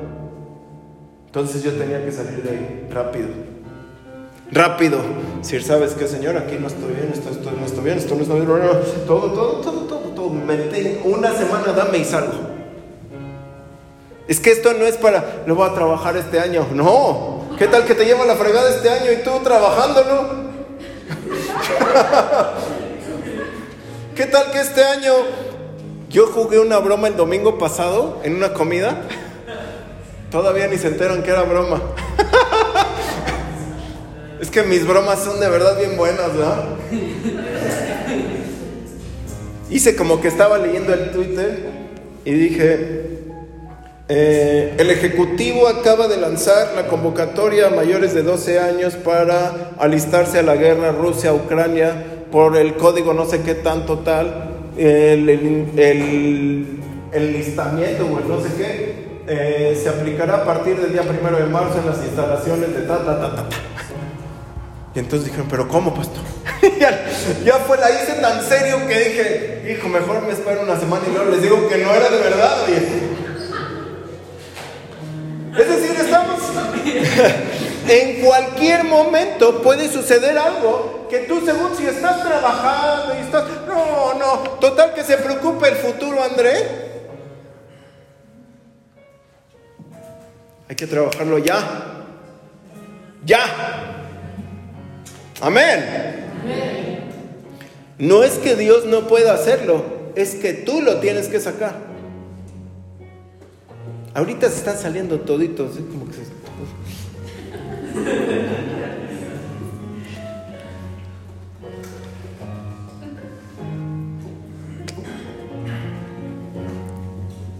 El pueblo de Israel estuvo clamando por años. Estaba en Egipto cautivo, ¿sí o no? Por años. Entonces dice Dios, escuché su clamor. Ya es hora de sacarlos. ¿Qué hizo? Clamó.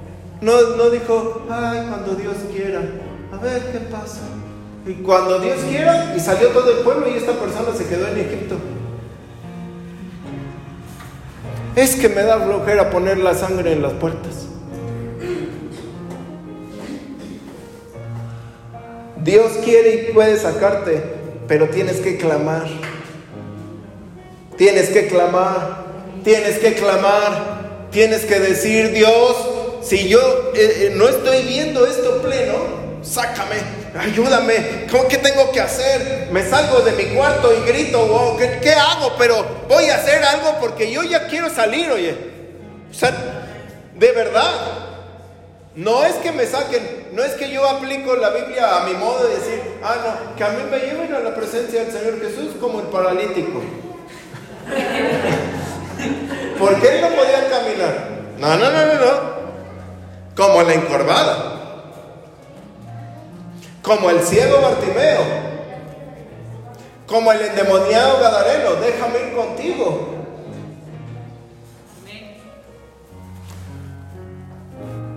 ¿Sí o no? ¿Sí o no? Sí. Al alma le encanta estar mal. ¿Cómo le fascina a tu alma que todo esté mal?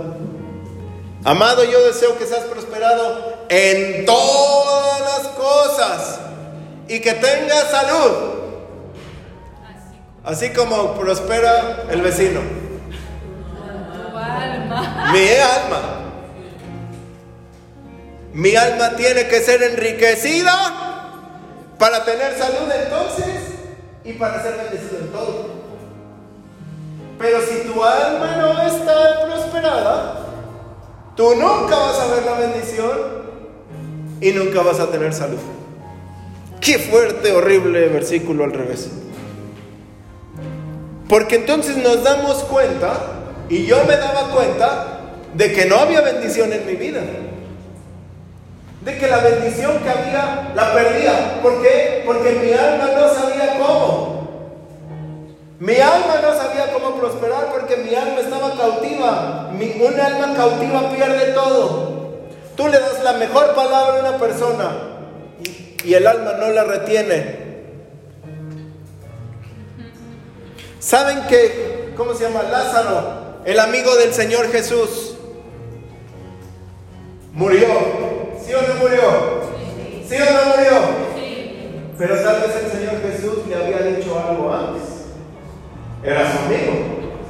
Posiblemente, esto está en la imaginación del pastor. Posiblemente el Señor Jesús me dijo, tienes que amar a tus hermanas, tienes que esto o tienes que el otro. Alguna instrucción seguramente porque el Señor Jesús nunca se quedaba como diciendo, pues ya, total, yo soy Jesús, voy al cielo. a ver dónde, ¿no? Pero muerto, gritó, Lázaro, sal de ahí y lo sacó de la cautividad de la muerte. Los cautivos, los que no son cautivos tal vez sí me entienden. Los cautivos tienen unos audífonos gigantes que les están diciendo, esto no es para ti. Y unas vendas poderosas que no los dejan ver su condición. del alma. Tienes, como dice mi, esposa, distorsionado todo. Hasta que llegue Jesús y grite. Capichi.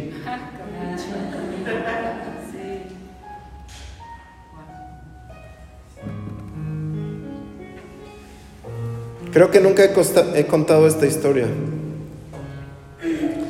Pero hace muchos años, me acuerdo más o menos la hora, como las nueve, nueve y media de la noche, hace muchos años, sin Cristo, afuera de un tren, afuera de una estación de tren, estaba viendo una banca y mi vida empezó a pasar frente a mí, toda mi vida. Estuve así, como si la bocina fuera la banca, yo creo que media hora, parado sin moverme, viendo toda mi vida, viendo todo. Y cuando lo terminé de ver, me puse a llorar y no me gustó. No era cristiano, ¿eh? A la mañana siguiente estaba orando. Dije, Señor, ayúdame a ser rico, mi oración. Dame una esposa y ayúdame a prosperar en esta vida que tengo. Pero no me gustó mi vida.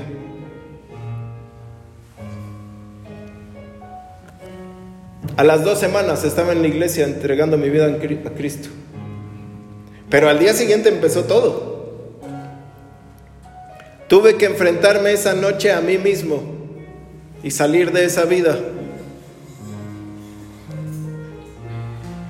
A los dos semanas, como decía, estaba en la iglesia aceptando a Cristo como Salvador. A, las, a los siete meses después de eso me casé. A los tres meses ya tenía un grupo en mi casa. Al año estábamos como misioneros en España. A los seis meses como pastores de jóvenes en España. Después de 15 años, de cinco años, establecimos el primer avivamiento dirigido enteramente por el Espíritu Santo en Querétaro.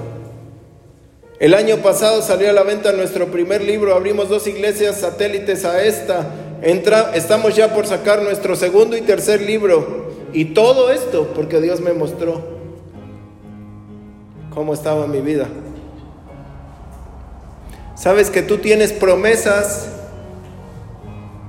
que tú tienes bendiciones tan tremendas que tu alma no te deja tomarlas porque estás muy cómodote. Porque no es que estés cómodo, es que tu alma te dice, no te hagas, tranquilo. Ya pasará, ya pasará esto. Solo ora poco. Dios te oye de todas formas, estrellita. Pero poquito, o sea, no te desesperes. Dios te cuida, Andrés tranquilo. Dios te ama, hermana. No hay que cambiar nada.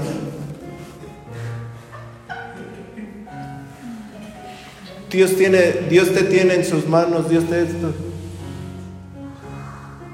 Soledad. Así, así. No te esfuerces. Así te habla tu alma. Porque así me ha hablado a mí. Es horrible.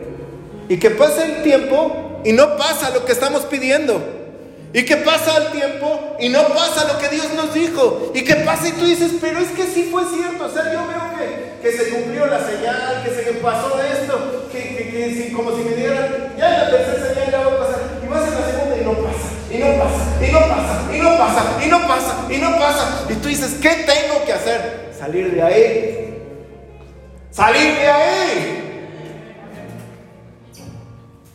Dios envió a Moisés, ya, voy a terminar, disculpen que, que, me tomé mucho tiempo. Dios envió a Moisés a liberar a unos cautivos de Egipto. ¿Sí o no? Al pueblo de Israel estaba en Egipto cautivo, esclavo.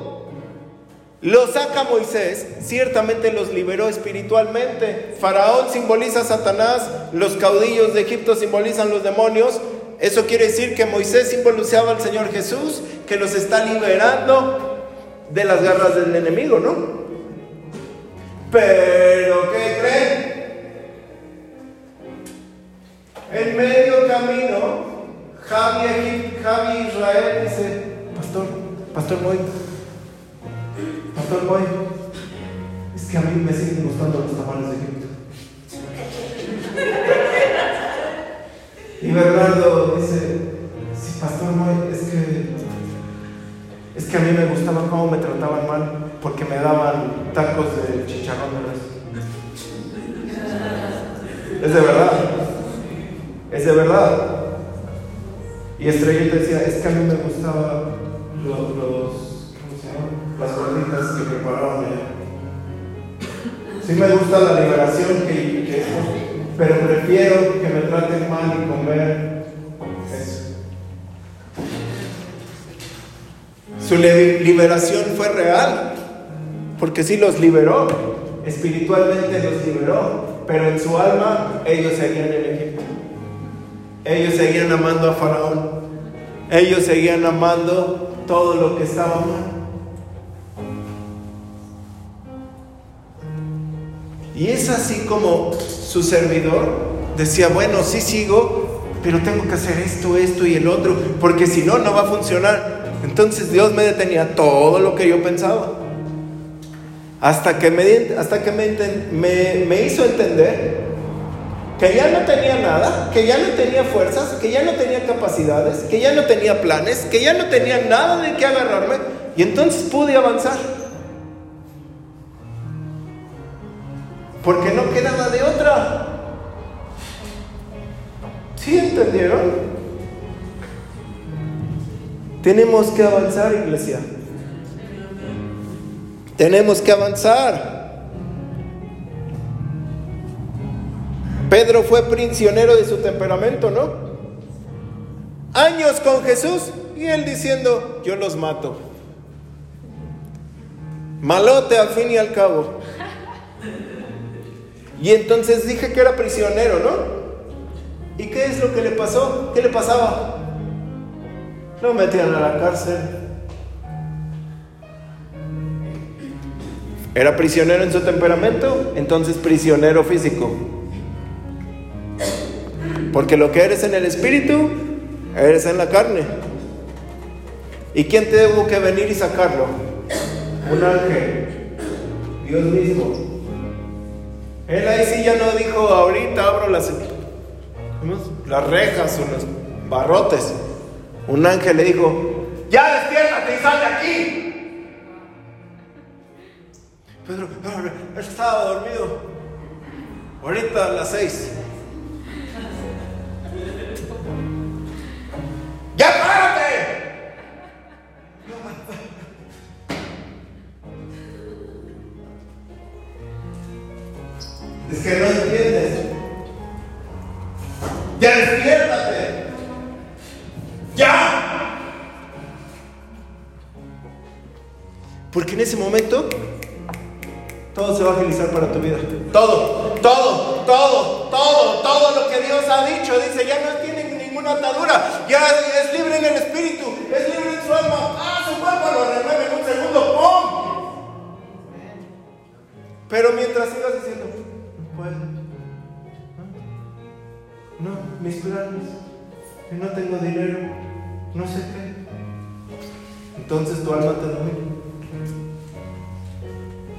Es horrible.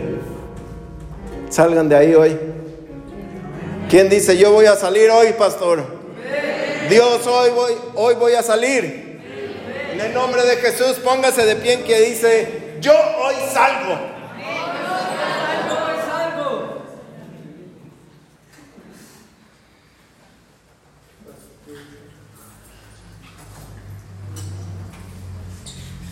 Una persona en prisiones, en una prisión, está sujeta, está sometida a tiempos de luz. Digamos que tu alma está sometida como el Chapo Guzmán a tiempos determinados de luz, 20 minutos o no sé cuánto le darán del sol, o no sé si a él le toca el sol, pero así es. Eso quiere decir Alguien en prisión está, eh, no tiene la luz siempre, solo cuando se le deja ver la luz. Es de tiempo en tiempo que hay liberación en el alma y solo los que están viendo la luz la reciben. ¿Sí?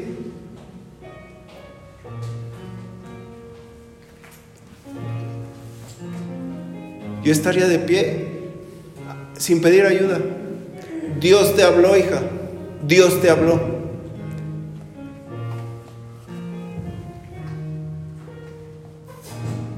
Hay que salir. Hay que salir. Tu alma ligada, tu alma ligada hoy se desliga. Y la tuya hoy se desliga.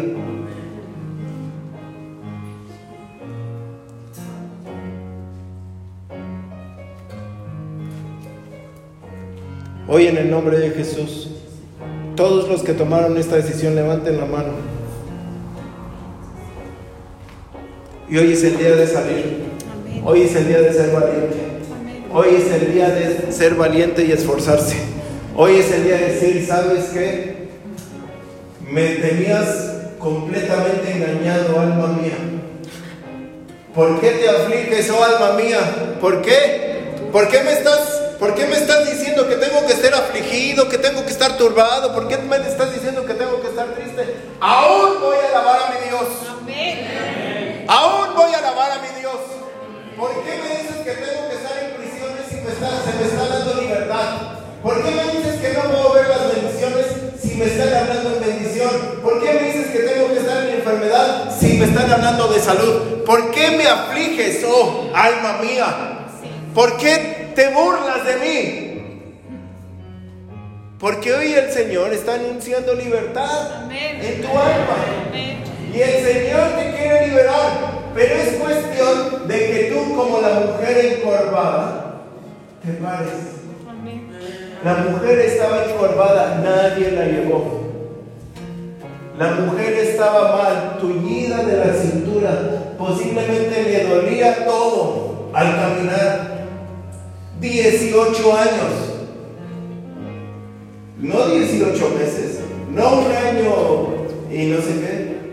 18 años mal. Pero un momento dijo, me vale ahorita agarrar la onda porque Jesús creo que está en la sinagoga. O oh, Dios con misericordia. Se paró y fue.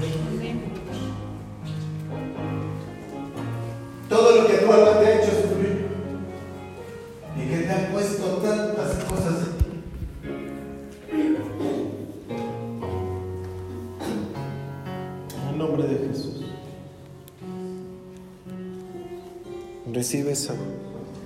Dice el Señor, yo te quiero liberar. Y como le dijo a la mujer encorvada, se libre en tu espíritu. Se libre en tu espíritu. En el nombre de Jesús. Precioso Jesús. Precioso. Precioso.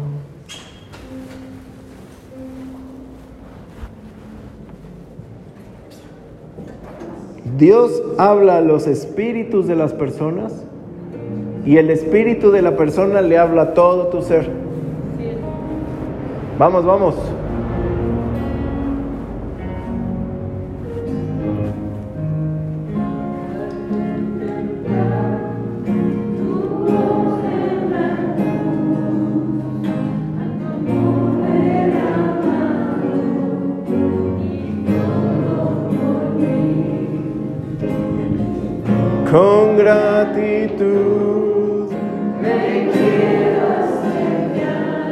Solo tengo mi vida.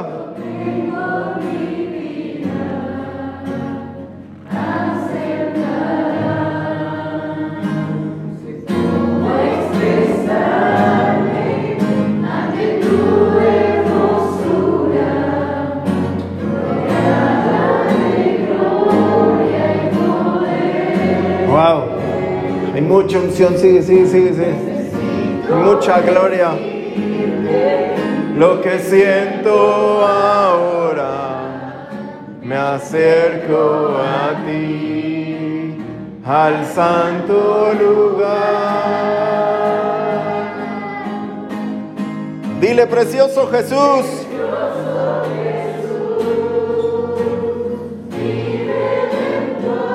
Amado Señor.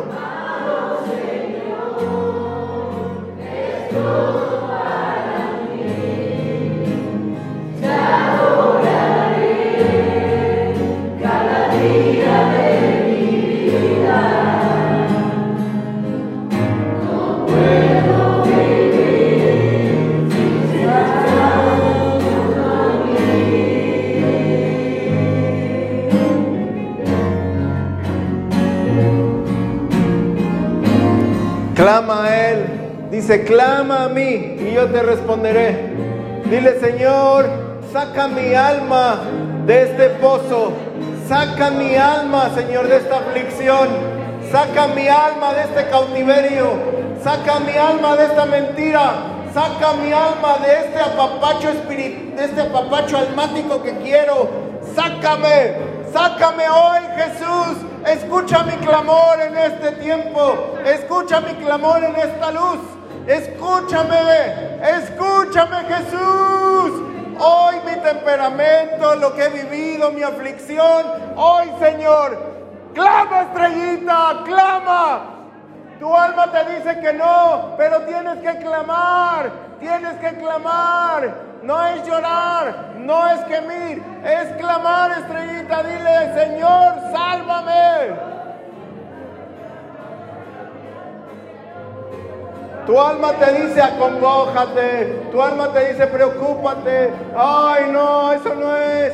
Pero Dios te dice, clama, clama, clama que te saque de esa vida, clama que te dé la oportunidad, clama que te dé la, la promoción que necesitas. Clama que alguien te vea y que te dé la beca que necesitas. Clama. Es el tiempo ahorita de decir, Señor, no me importa los de al lado. Clama.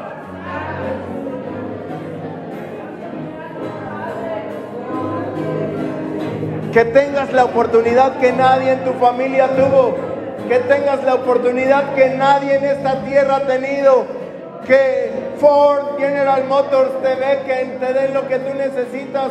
Que alguien venga y te apoye. Que el banco diga, perdono la deuda, perdono a esta persona, esta familia, diga Dios, necesita mi favor en este día.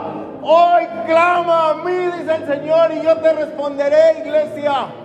Clama a mí, iglesia, y yo te responderé. Es el tiempo, es la hora.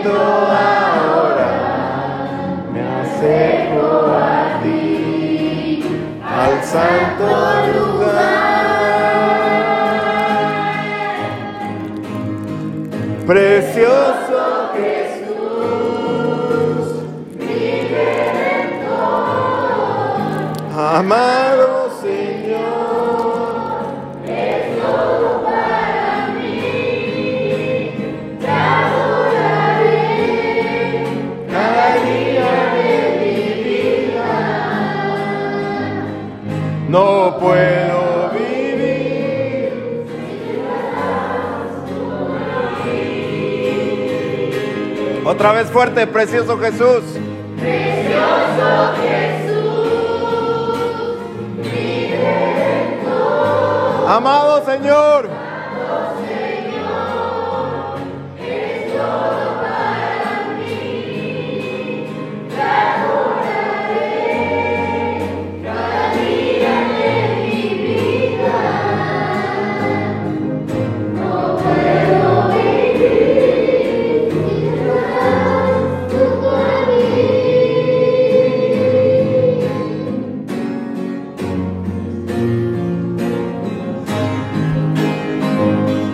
Puedes decir, ¿por qué te afliges, oh alma mía?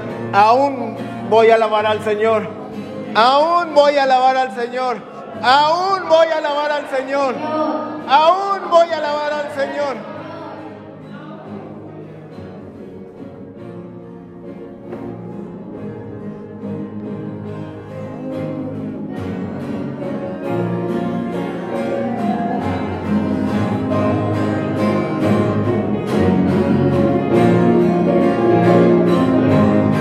Que se rompa todo lo que no te deja entender. Di conmigo, hoy se rompe todo lo que no me deja entender. Que yo ya podía estar parada hace cinco años.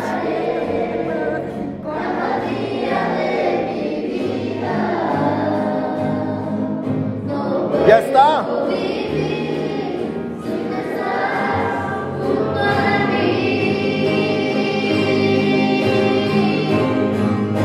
Hoy se rompe, hoy se rompe, hoy se rompe toda cautividad en tu mente. Hoy se rompe todo. En el nombre de Jesús, en tus sueños, en tu hablar, en tu entender. Para que tu alma pueda vivir en bendición.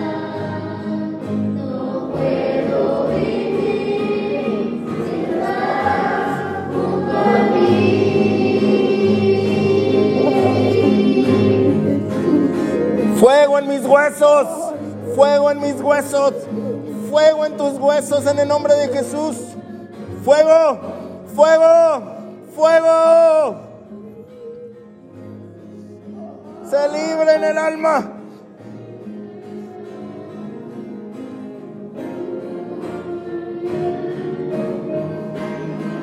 Nombre de Jesús.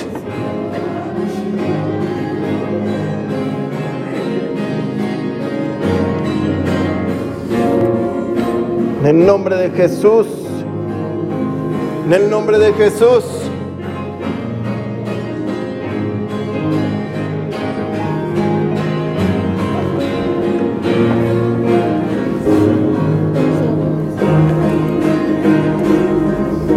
Ahí está el Señor sobre tu vida. Esfuérzate y sé valiente, dice el Señor, esfuérzate y sé valiente. Estoy contigo. Yo redoblo tus fuerzas. Yo redoblo tu esfuerzo. En el nombre de Jesús. Salvación ha tocado tu casa. Doble en el nombre de Jesús. Toca hoy, Señor.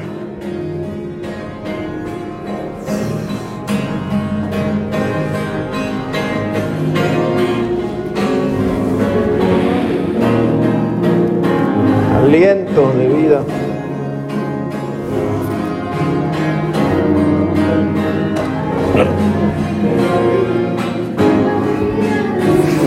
Se va la psoriasis en el nombre de Jesús. Se libre, se libre de la ligadura almática. Se corta hoy. ¿Ya vas a estar feliz o triste? Por ti, solo por ti. Por tu familia. No es ser egoísta. Es tu corazón.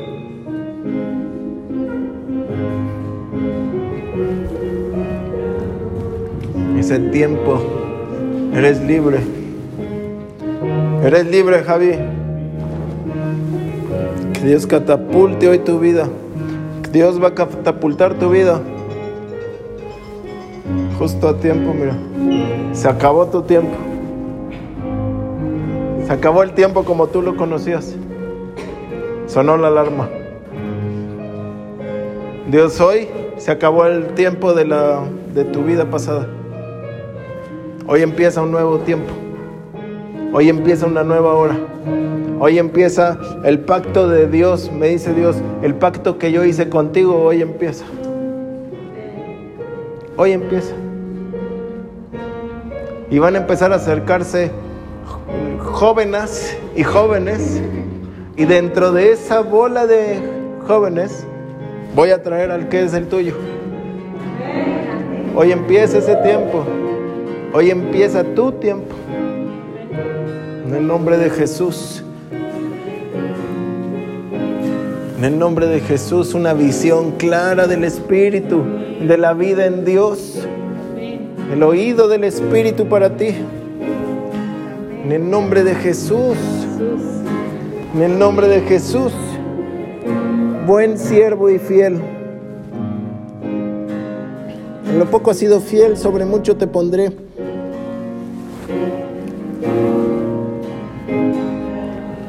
Todos los que los que tienen ese don profético y les gusta lo profético, ahí les va el último vino. Dice la palabra que Él renueva nuestras fuerzas y nos da alas como las de águila.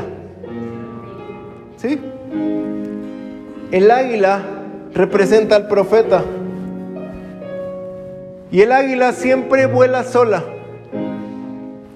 Nunca vemos águilas volando como las parvadas de, de, pájaros. Alguna que otra con otras por ahí, dos, tres, al mucho cuatro, cinco, pero están volando solas. Y nunca aletean, salvo cuando despegan. Cuesta trabajo el despegue. Pero una vez que agarraron su vuelo, empiezan a subir y a subir y a subir y a subir. Y desde lo alto pueden ver kilómetros, a kilómetros un ratoncito. Pueden ver a kilómetros peces abajo del agua.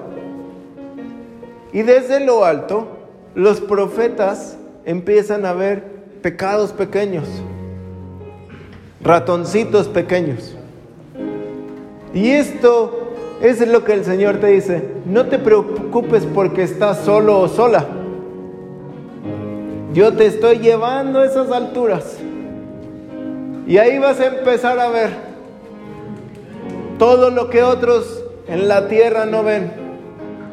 Todo lo que otros les cuesta trabajo ver, tú lo vas a empezar a ver en las alturas. El águila es el único ave que le sale aceite de sus plumas, porque es la unción del profeta, que ahí está, solo con Dios, pero Dios lo está ungiendo y vuela. Y eso hace que se le resbalen las cosas. Eh, no pasa nada. Yo voy volando. Amén. Pero este día el Señor le dice a estas personas, el águila llega un momento donde se para y tiene que decidir, ¿puedo vivir cinco años más con este pico y con estas plumas? Pero el águila decide y se va a, un lugar solo, apartado, y se empieza primero a quitar todas las plumas, todas y queda desprotegida. Y después se deshace el pico y se empieza a dar contra, contra la piedra una y otra y otra vez hasta que le queda un pico inservible. Pero pasa el tiempo y le sale un plumaje nuevo y le crece el pico y se renovó. Y entonces vive 30 o 40 años más contra 5. Hoy si tú decides de verdad limpiar tu corazón y tu alma, el Señor te dice, larga vida al rey. Que murió el rey, que viva el rey. Moriste tú, pero viviste tú. Amén. Es que tú lo dejaste, pero ahora vas a vivir. Ah, es que cuesta lo nuevo. Sí cuesta, pero no te preocupes. Estás en lo alto con Dios. Ahí nada te va a tocar. Es que hace frío, pastor. Tranquilo, tranquilo. No te desesperes. Ya viene la unción. Es que no me gusta. Aunque no te guste, ya lo hiciste. Solo aguanta. Decía un pastor, oiga, es que ¿qué hago? ¿Me regreso? Es que ¿qué hago? Ya no aguanto. Y todos los pastores que le habló le escribieron y le dijeron solo una palabra. Resiste. Resiste. No regreses. Ah, es que me encanta la depre. Mi amiga depre es bien buena onda. Ella sí me entiende. No, hoy resistes. Es que me encanta la amiga Kobe. Cobija para aquí, cobija para allá. No, resiste. Es que me encanta la, la amiga fe. Enfermedad. ¿Qué me dice tú tranquilo? Que te cuiden, que te apapachen. No, yo voy a salir porque yo ya morí. Murió mi alma y vive mi alma. Vive Jehová y vive mi alma, que no te dejaré. En el nombre de Jesús.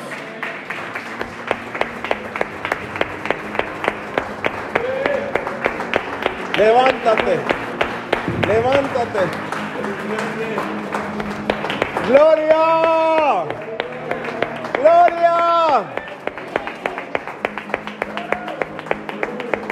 No más, no más no más.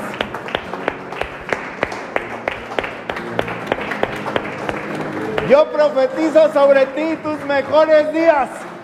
Yo profetizo sobre ti todo lo que habías esperado. Te está tocando y te dice, ven y tómalo. En nombre de Jesús. Amén. Gracias Señor. Viene tu mejor tiempo. Viene tu mejor tiempo. Vienen los años que esa maldita cama se quiso apoderar.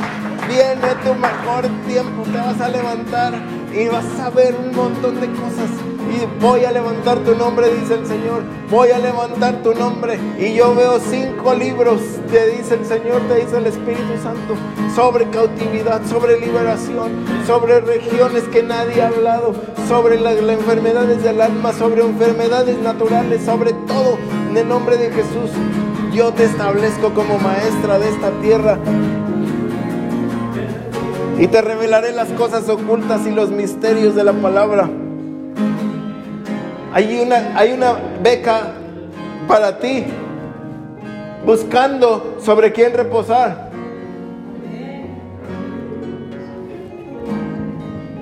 En el nombre de Jesús, el poder del profeta está sobre mí.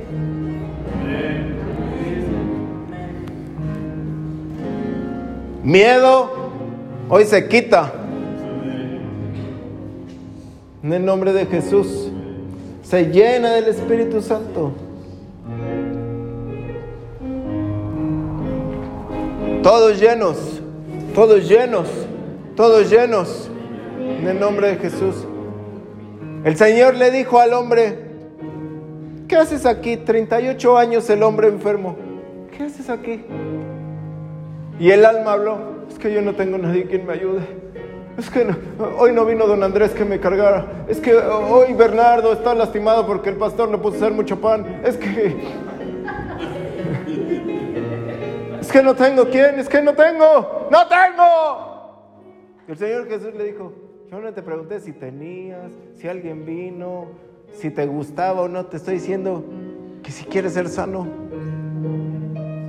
El alma responde por ti, tú ni te has dado cuenta.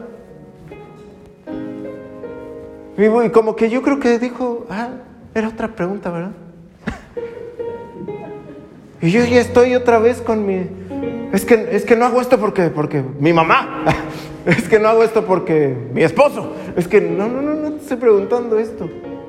¿Quieres? Bueno, pero es que... No, no, no. ¿Quieres? Ah, pero es que te...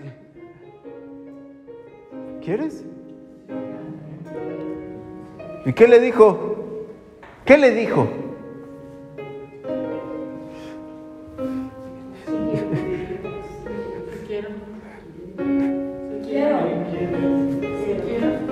Entonces le dijo, pues ya levántate, no seas flojo, toma tu camilla y vete.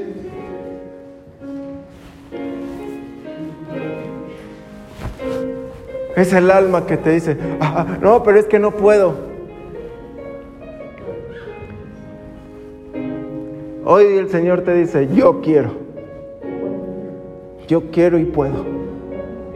Es nada más que tú entiendas la pregunta. Es nada más que tú la agarres. Tal vez en un año digas, ya la entendí. Y en ese momento vas a empezar a... O en seis meses o en un mes. Mi oración es que la agarres hoy en la noche. En el nombre de Jesús. Amén. Gracias Dios.